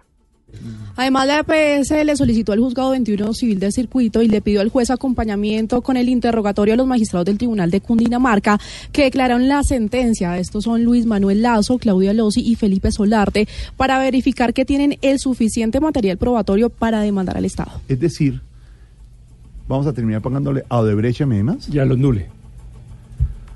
Ay, ay, ay. Mientras tanto, se pronunció el expresidente Juan Manuel Santos sobre el artículo del New York Times. No habla mucho Santos, pero a veces se pronuncia. ¿Qué dijo? Sí, pero a propósito de eso, antes de hablar de lo que dijo el expresidente, le tengo un dato, Jorge Alfredo, que vamos a ampliar más adelante con María Camila Roa y tiene que ver con el tema del que hablábamos acerca de las gestiones del gobierno y lo que decía Lucho en el sentido de que toca ponerse las pilas no solamente con los republicanos, sino que toca tener en Claro, cuenta los otros sectores. Pues mire usted que anuncia el canciller Carlos Holmes Trujillo que la próxima semana se va a reunir con la junta editorial del New York Times para explicarles, digamos, un poco cómo se está manejando el tema de la ¿Será- paz. ¿Será que el canciller y el embajador se deben reunir la semana entrante o se ha debido reunir esta semana? Deja uno la pregunta, ¿no? Sí, pero uno de intermediario de la cabal es imposible reunirse cualquiera.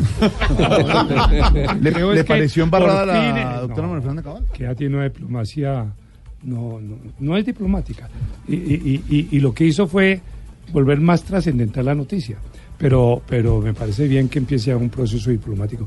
Yo creo que ya empezaron a haber pasos de nivel grande con los demócratas. Claro, claro, Se sin duda alguna. Pesa mucho lo del New York Times. A propósito, el expresidente Santos pues dijo que comparte mucho de lo que se refleja hoy en la editorial, en las críticas al manejo de la paz en Colombia y dice que en todo caso ese proceso y esos acuerdos que se firmaron en La Habana son irreversibles. Kenneth Torres.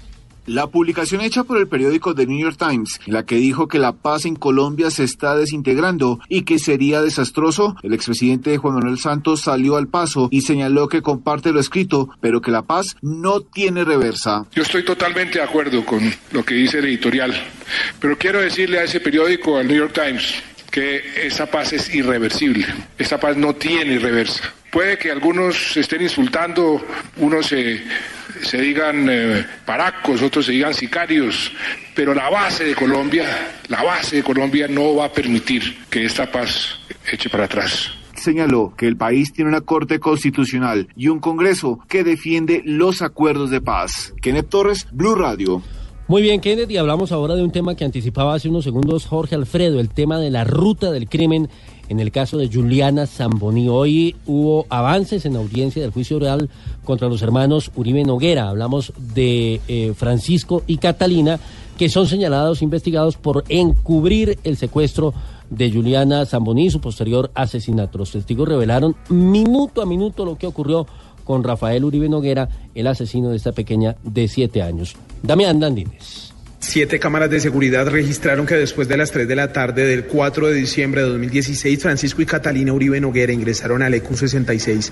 Casi dos horas después salieron con Rafael para llevarlo a la clínica Montserrat. Hasta ese momento no habían reportado el crimen de Juliana Zamboni.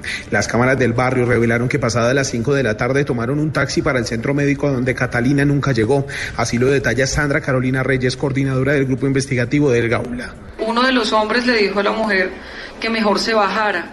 Dice que no sabe por qué le dijo que se bajara ni cuál fue la razón para que ella sí lo hiciera, pero que esto eh, sucedió mientras estaban esperando que el semáforo cambiara. Sobre las 8 de la noche, Francisco fue visto por una cámara ingresando a una habitación de la clínica Montserrat. Casi a las 9 de la noche, Rafael Uribe Noguera fue trasladado a otro centro médico. Y ahora, ante el extenso juicio oral contra los hermanos Uribe Noguera, el juez decidió aplazar la audiencia para el 4 de junio. Damián Landines, Blue Radio. Damián, gracias. Noticia económica del día. Efromovich ha perdido el control administrativo de Avianca. Más reacciones hasta ahora. Comunicado oficial de Avianca, mensaje de tranquilidad. Hablaron los nuevos directivos. Marcela Peña.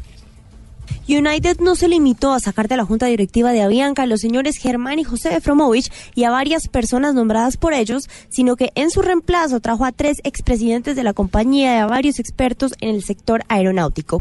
Avianca tendrá ahora menos miembros en su junta directiva y también realizó inmediatamente importantes ajustes a sus papeles de constitución en Panamá que garantizan que el poder de decisión está ahora en manos de Roberto Criete.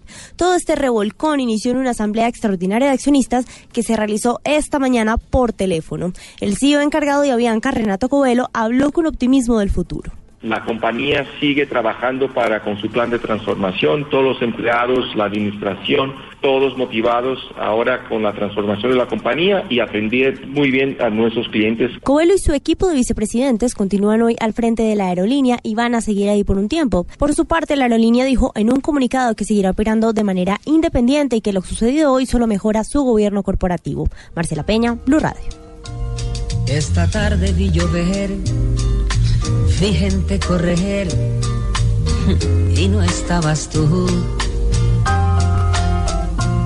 La otra noche vi brillar un lucero azul y no estabas tú. La otra tarde Manzanero en concierto, don Lucho Garzón, con Mocedades el próximo miércoles para la Fundación Na- Sanar, Sanar, sí, señor. que es tan importante. En, eh, ¿Se acuerda del Teatro Royal Plaza que uno iba a cine en la 13 con 67 en Bogotá? ahora es un sitio de eventos, mesita, agua mineral que toma usted ahora. Ahora, de alcohólico anónimo. Y va Manzanero cantando sus boleros. Oh, lindísimo, porque además tiene uno, eh, es decir, la historia de Manzanero es muy bella en relación con, con el piano, con la composición. Eh, me gustaba mucho el intérprete de Roberto Ledesma También. cantando los boleros de Manzanero. Recomendados a esta hora, don Esteban. Sí, señor, le tengo varios recomendados rápidamente a los oyentes de Voz Populi. La Fundación Sanar tiene su concierto la próxima semana, pendientes porque va a estar buenísimo. El andén esta noche aquí en Blue Radio a las 10 va a estar muy bueno también. Los jóvenes con la dirección de Ricardo González Duque van a estar hablando de economía naranja. Eso es buenísimo. porque es- buenísimo. sí, porque además es un debate con traen jóvenes de todas las vertientes políticas. Ahí escuchemos. No, y se dan duro. No, jóvenes. jóvenes, no es No, para escuchar a los jóvenes. No, eso sí. No, y debaten buenísimo y sale muy bien. Le tengo otro recomendado. Los informantes. La próxima semana van a estar. El domingo. eh, el domingo, sí, perdón. Perdón, Diego. El domingo. El cantante Alex Campos, reconocido cantante. Uy, una historia cristiano, tremenda tiene ese señor. tiene una historia de vida tremenda. También hay un espacio para hablar del maltrato de los niños en Colombia. Una historia muy, muy delicada. Cada hora es abusada una niña de entre 10 y 14 años en nuestro país. Y la historia de Majo, la mejor estudiante del curso que tenía 6 años. Era tan pequeñita que Randy, un joven de 16 años, la escondió entre un canasto lleno de ropa para llevarla a una quebrada y degollarla. La historia que Gran conocimos desafortunadamente esta semana que Buenas nos crónicas todo el país. y buenos temas todos los domingos. Me parece buenísimo ese programa. Y el último. Informantes 8 de la noche, después de Noticias Caracol el domingo. Sí, señor. Y el último recomendado, Daniel Samper sigue con su eh, campaña de poner a los líderes sociales en los espacios de los youtubers. Entonces, esta semana el turno, por supuesto, es para él y tiene de invitada a Girley, que es una líder social muy importante, Girley Velasco. Tiene una historia de vida muy dura, la quieren matar y ella está en el video de esta semana de Hola, soy Dani en YouTube. Y por supuesto, nuestro recomendado Ignorita a las 10 de la noche, Sí, Populi TV el domingo. Sí, se me que va a va a tener estar bueno. los, los youtubers estarán desde el eje cafetero. Sí, señor. Nuestro abogado Joe Hurtado Plata está haciendo de las suyas, abogado. Muchas gracias, Jorge. La encuesta en las calles de Colombia.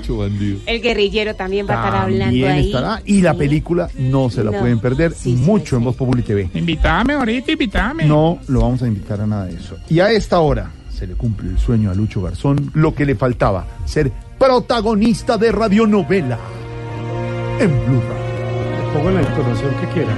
La que usted diga. El lenguaje que quieran. Este es el diálogo en las bambalinas en el camerino. Detrás- detrás de la cortina. Sí, eh, la entonación. Estamos por Facebook, por Facebook Live. Listo, perfecto. Estamos en vivo por Facebook. Maquillaje, maquillaje.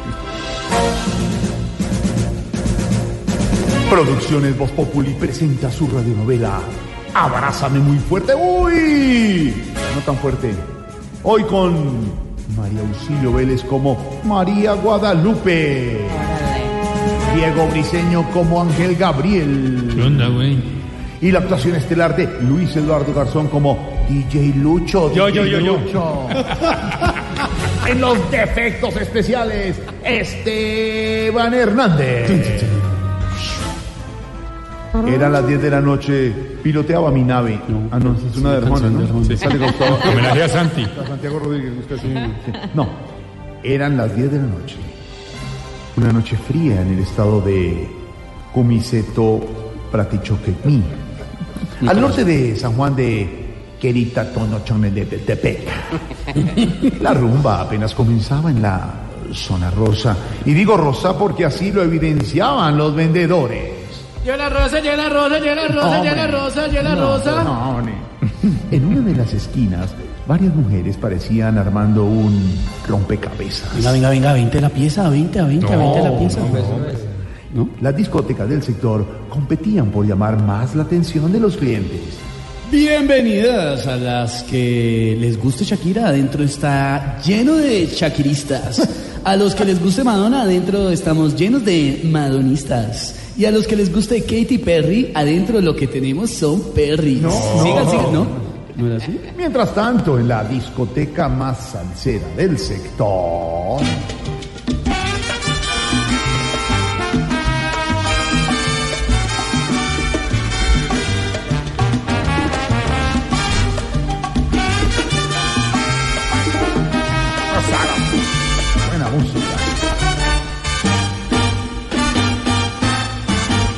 Señoras y señores, bienvenidos a la mejor rumba de la ciudad. Yo soy Titi Titi Titi Lucho. ¿Dónde están las mujeres solteras? Sigan rumbeando y así se va a quedar. Ay, mi amor, órale, que esta discoteca está del uno, güey, me encanta. Te lo dije, te lo dije. Aquí la rumba es muy buena. Ven y te presento al DJ, que es íntimo, amigo mío. Hola, Lucho, ¿cómo estás? Hola, Ángel Gabriel. Por aquí todo súper, hiper, mega. Cargado de salsa. ¿Ustedes cómo están? Pues muy bien, mira, te presento a mi novia María Guadalupe. Uy, pero qué mal gusto. No, no, no, Lucho, respétala, Lucho, respétala. No te lo, no te lo digo a ti, se lo digo por ella. Hola, bienvenida. ¿Estás preparada? Si no estás preparada, pues ve preparándote porque aquí el ambiente es como Jorge Alfredo, bastante pesadito. Sí, sí, sí, estoy preparada. Eh, de hecho, a mí me gusta mucho la salsa, ¿sabes? Sí, por el cuerpo. Creo que sí. No, no, no, no, no, no, no, no, un momen- mam- momentico, Lucho, ella se refiere a la salsa de nosotros para bailar. Sí, sí, es a eso. Haga, bueno, ¿va a tomar algo? Eh, no, no, no sé, Lucho, ¿tú quieres algo? Dinos si Pues quieres sí, algo. por ahora prefiero, antes que un trago, ser alcalde. Ay, míralo. Y es que aparte de ser DJ, ¿no hace nada más o qué? Dilo. Pues la verdad, Yo me levanto por Ay, míralo. me como un buen desayuno y no hago más nada. Órale, Lucho, tú no cambias. Bueno, bueno, bueno. eh, si piensas ser alcalde, ¿ya tienes quien te reemplace aquí en la discoteca? Pues la verdad, el dueño de la discoteca estaba pensando en Marta Lucía Ramírez, pero no creo que sirva. ¿Por qué lo dices? Pues porque aquí se necesita es un DJ que ponga música y hable poquito. Oye, Lucho, veo que te sigue gustando bastante la salsa. Claro, la salsa es como la política, es muy difícil dejarla. Y sigues escuchando a los grandes artistas cubanos, eh, Celia, Claro, Pablo Milanés, claro. Polo. Sí, pero del polo casi no me gusta hablar. Aquí entre nos, yo del polo,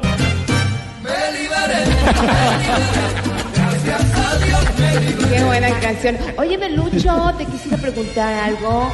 ¿Desde hace cuánto eres DJ? desde que la política casi no da. La verdad es que yo soy bueno para mezclarme algunas salsas, también me mezclo con algunos boleros. Eso es lo que me gusta. Ah, ¿y qué no te gusta mezclarte? Pues con los de derecha y a veces con los de izquierda. Eh, eh, bueno, Lucho, ¿te gustaría ser alcalde solo de Bogotá? Pues esto, pues como está la situación, me serviría ser el alcalde o de... Órale, pero qué cómico eres. Además, programas la música con una facilidad increíble. Eh, ¿Te quieres tomar unos tragos con nosotros? No, la última vez que me los tomé casi me acaban. Pero viendo cómo está la ciudad, es por eso que decidí sacar mis ahorros y lanzarme a la alcaldía. Aquí entre nos, ustedes me podrían ayudar bastante porque estoy recogiendo... ¿Plata? ¡Firma! ¿Será que Lucho los convence para que lo apoyen en su candidatura? ¿Será que todo queda en una noche de copas, una noche loca? ¿Será que juntamos cachete con cachete, pechito con pechito y ombligo con ombligo? Descúbralo en el próximo capítulo de nuestra radionovela exclusiva de Voz Populi Blue Radio. Abrázame muy fuerte. ¡Uy! No tan fuerte hoy. Con la actuación especial de Lucho Garzón, que quiere volver a ser alcalde de Bogotá. Bienvenido siempre, Lucho. Un aplauso que, que Un bueno, saludo te- especial a todos. Gracias. señor. ¿se nos podemos tomar una sífilis? Selfie, ¿Esa selfie, joda? selfie. ¿Sí?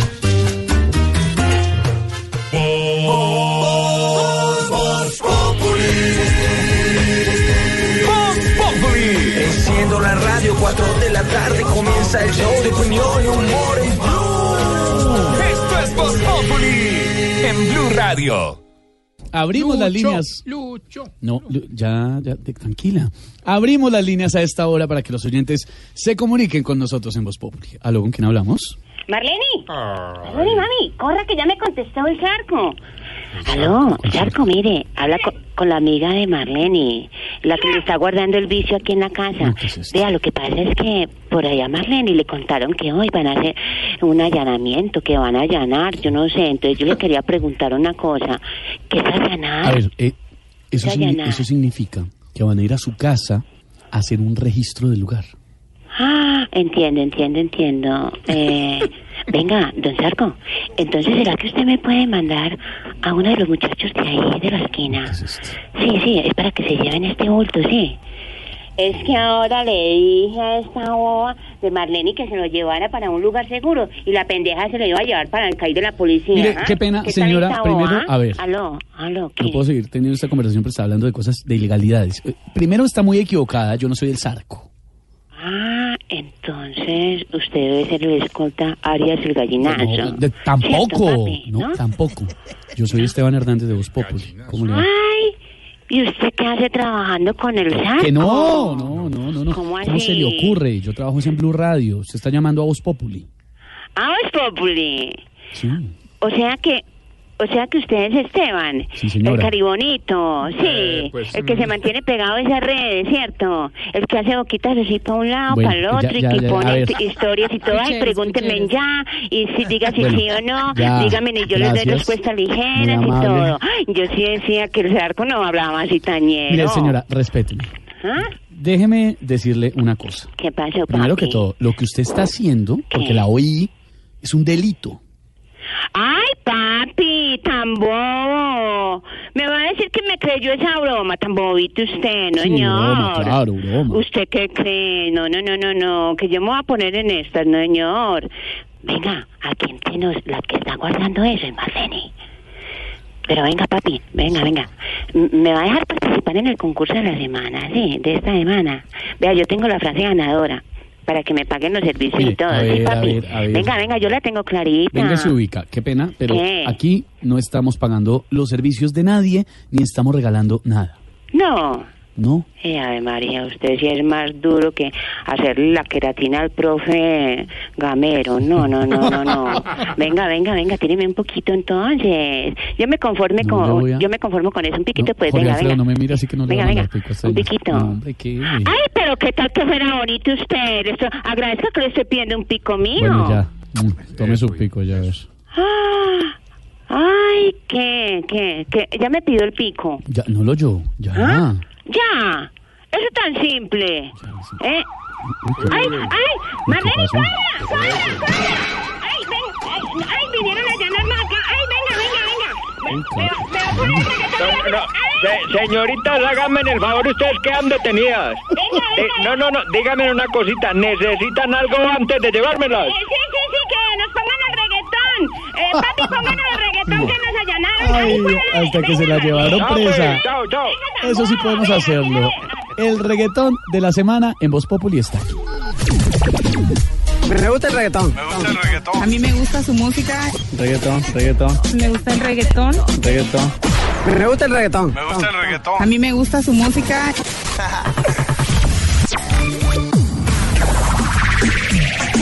Desde la casa de Ikea Miraflores Record nos llega el nuevo artista urbano, Nico Jam, un artista que desde ya encabeza la lista de la más sonada de la semana. Aquí en Bob Populi está su nuevo éxito.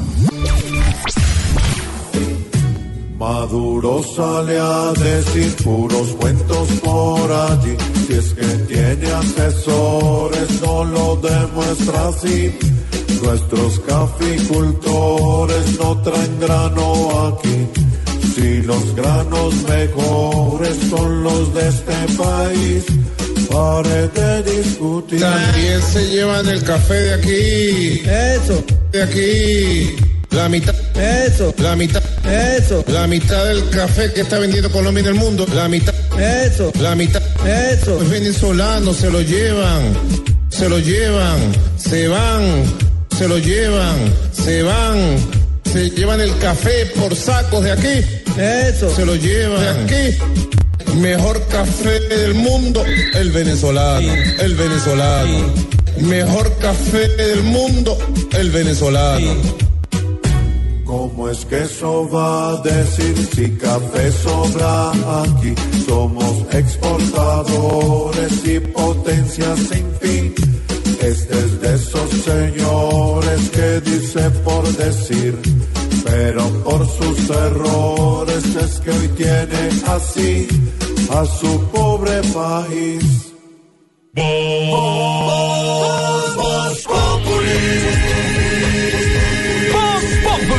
Enciendo la radio, 4 de la tarde comienza el show de opinión y humor en Blue. Esto es Voz Populi en Blue Radio.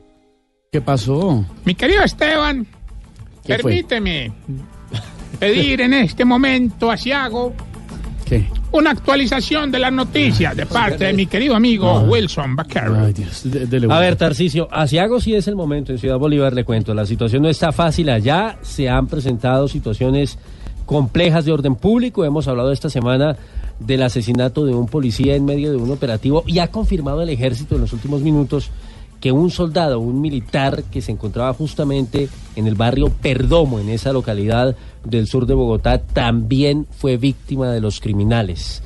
Angie Camacho nos cuenta más. Buenas noches. Miren, labores de vecindario, retenes policiales y distintos operativos en viviendas en la localidad de Ciudad Bolívar adelantan las autoridades a esta hora y esto tras la muerte de dos uniformados precisamente en esta localidad. El primero tiene que ver con un policía que fue asesinado luego de que habitantes señalaran que se estaría atracando un establecimiento comercial. Dos uniformados llegan a atender este requerimiento y en ese momento uno de los delincuentes dispara cegando la vida de este policía. Pero en otro caso, ocurrido el día de ayer en el barrio El Perdomo, también en esta localidad, un uniformado, un miembro del ejército también es asesinado. Según las autoridades, el militar se encontraba en un establecimiento público cuando una persona ingresa disparando indiscriminadamente. El uniformado intenta desarmar al atacante, pero en medio del forcejeo este acciona su arma quitándole la vida al policía. Se trata de dos hechos que tienen muy preocupadas a las autoridades en esta localidad, que por cuenta de la criminalidad estarían presentándose estas alteraciones de orden público sin que hasta el momento las autoridades puedan dar con la captura de los responsables. Angie Camacho, Blue Radio. Angie, gracias. Un juez envió a la cárcel de forma preventiva a Brandon Andrés Vanegas, señalado de ser el responsable del ataque en contra de Sigifredo López.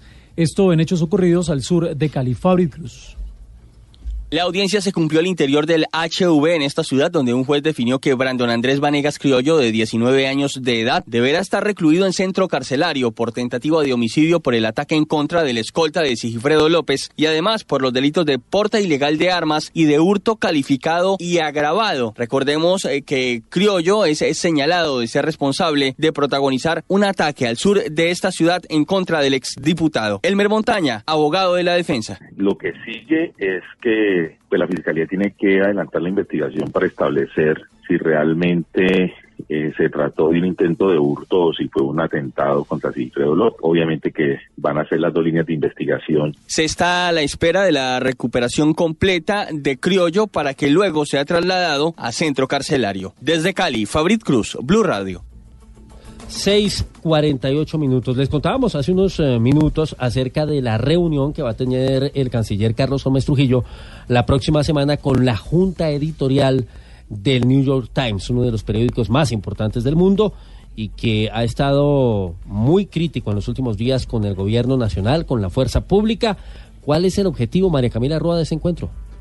Pues tras toda esta polémica, desde Valledupar el canciller Carlos Holmes Trujillo anunció que el próximo miércoles se reunirá con la junta editorial de este diario, The New York Times, que desde el pasado 18 de mayo publicó ese artículo polémico que revivía o abría más bien la posibilidad al regreso de los falsos positivos. Voy a reunirme con el- la junta editorial del periódico la próxima semana en Nueva York en el propósito de explicar con mayor detenimiento todo el proceso que se ha vi- vivido en Colombia y que llevó a la definición de la política en materia del acuerdo suscrito por el anterior gobierno con las FARC, que es la que está aplicando en este momento el presidente Duque. Dijo el canciller que será una reunión para explicar al diario el contexto social, económico y político en el que se han tomado las decisiones en el gobierno del presidente Iván Duque. María Camila Roa, Blue Radio.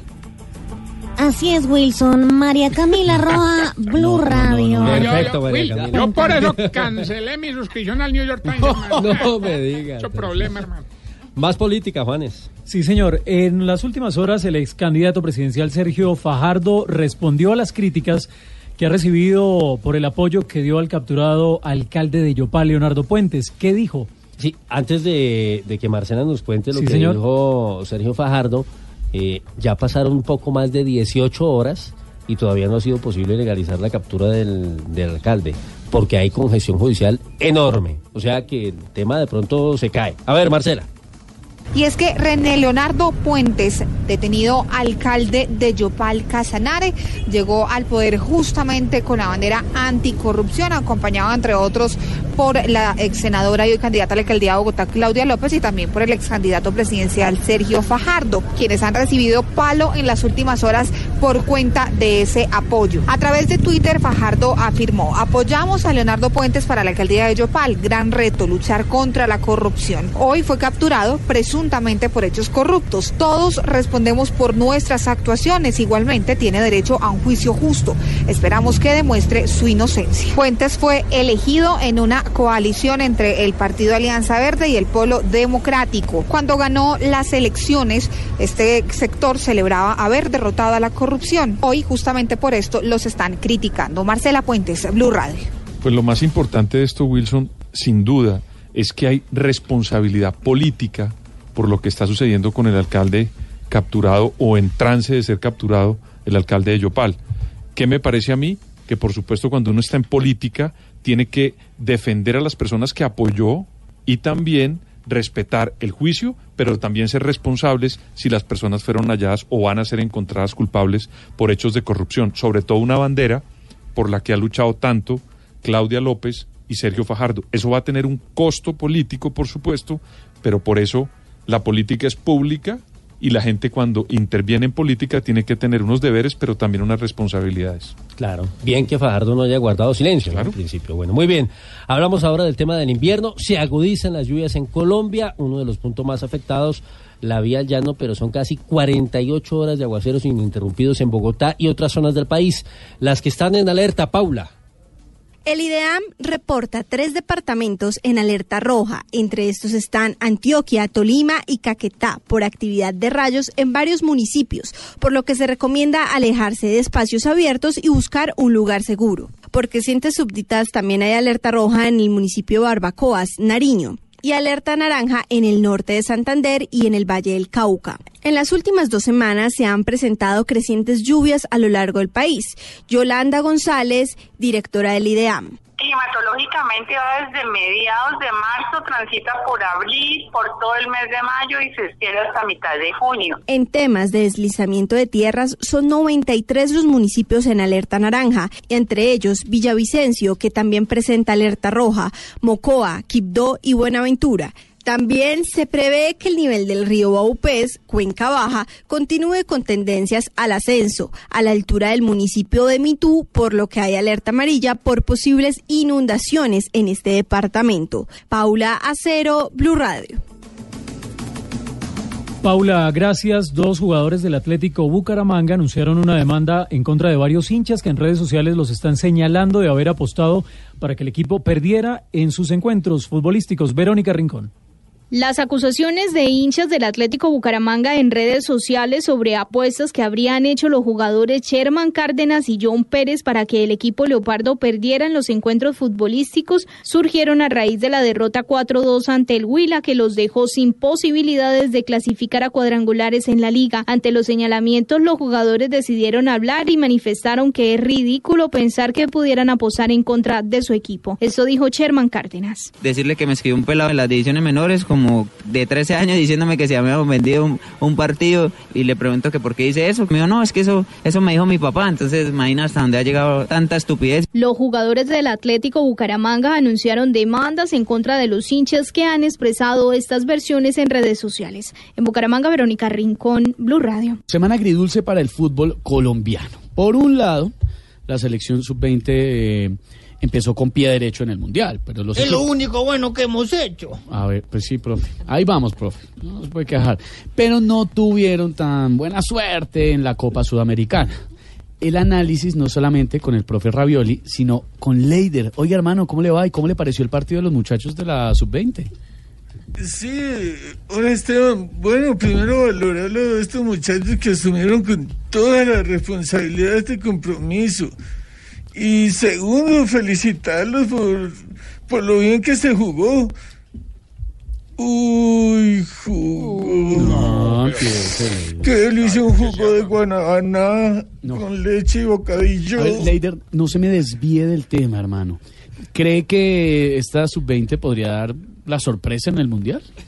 Eh, eh, Claro que sí, tenemos jugadores muy bien fundamentados y se entramoran a encarar en el área. Estos muchachos salieron de muchas regiones de nuestro país y por eso con cada gol Antioquia late, Eso es cierto. Bogotá late, Sí, señor. el Valle late Cierto. y el chocolate. No. Uy, Ay, qué delicia. Chocolate, que un chocolate parece frío con Oh, un pan God. de queso, con empanada de carne. No, a ver, Leider, ubíquese de nuevo. A ver, calmado, échese agua. Leider, eh, a ver. Por otro lado, Tolima perdió de visitante y Nacional fue goleado 4 a 1, lo Uy, que ocasionó la salida de su técnico. Esteban, yo confío en ambos equipos, sobre todo en Tolima que ha tenido una gran temporada. Lo de Nacional me preocupa, pero eso de sacar al técnico tan rápido no me parece, pues, mejor dicho, así no es. Uy, no es. No es- Qué rico un bulto de no es, es No, para mí ver, no, solito. no, y no, con no, no. este frío, uy, qué rico. Y Norita, no le siga la cuerda. Venga, Leider, mejor para sacarlo del tema de la comida. Respóndame sobre una de las polémicas de la semana. ¿Qué piensa de la decisión del eh, presidente Duque de bloquear en Twitter al eh, hijo mayor del expresidente Santos, a Martín? Uy, papaya.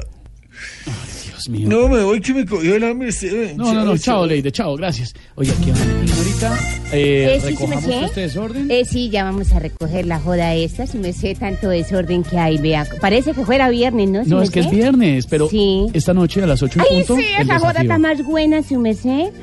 Ay, yo no me pierdo el desafío, si me sé. Uy, están bien buenas esas pruebas y todo, si me sé. A mí me encanta. 8 en punto de la noche, el desafío Mire lo de anoche. Uy, tremendo. Uy, porrazos que se metieron. Sí, sí me sé. Ay, ay, ay, nos vamos. Los dejamos con toda la información y nos encontramos el lunes a las 4 de la tarde. Bueno, sí me sé. Voy a vivir del sol, del agua, de la noche y la madrugada.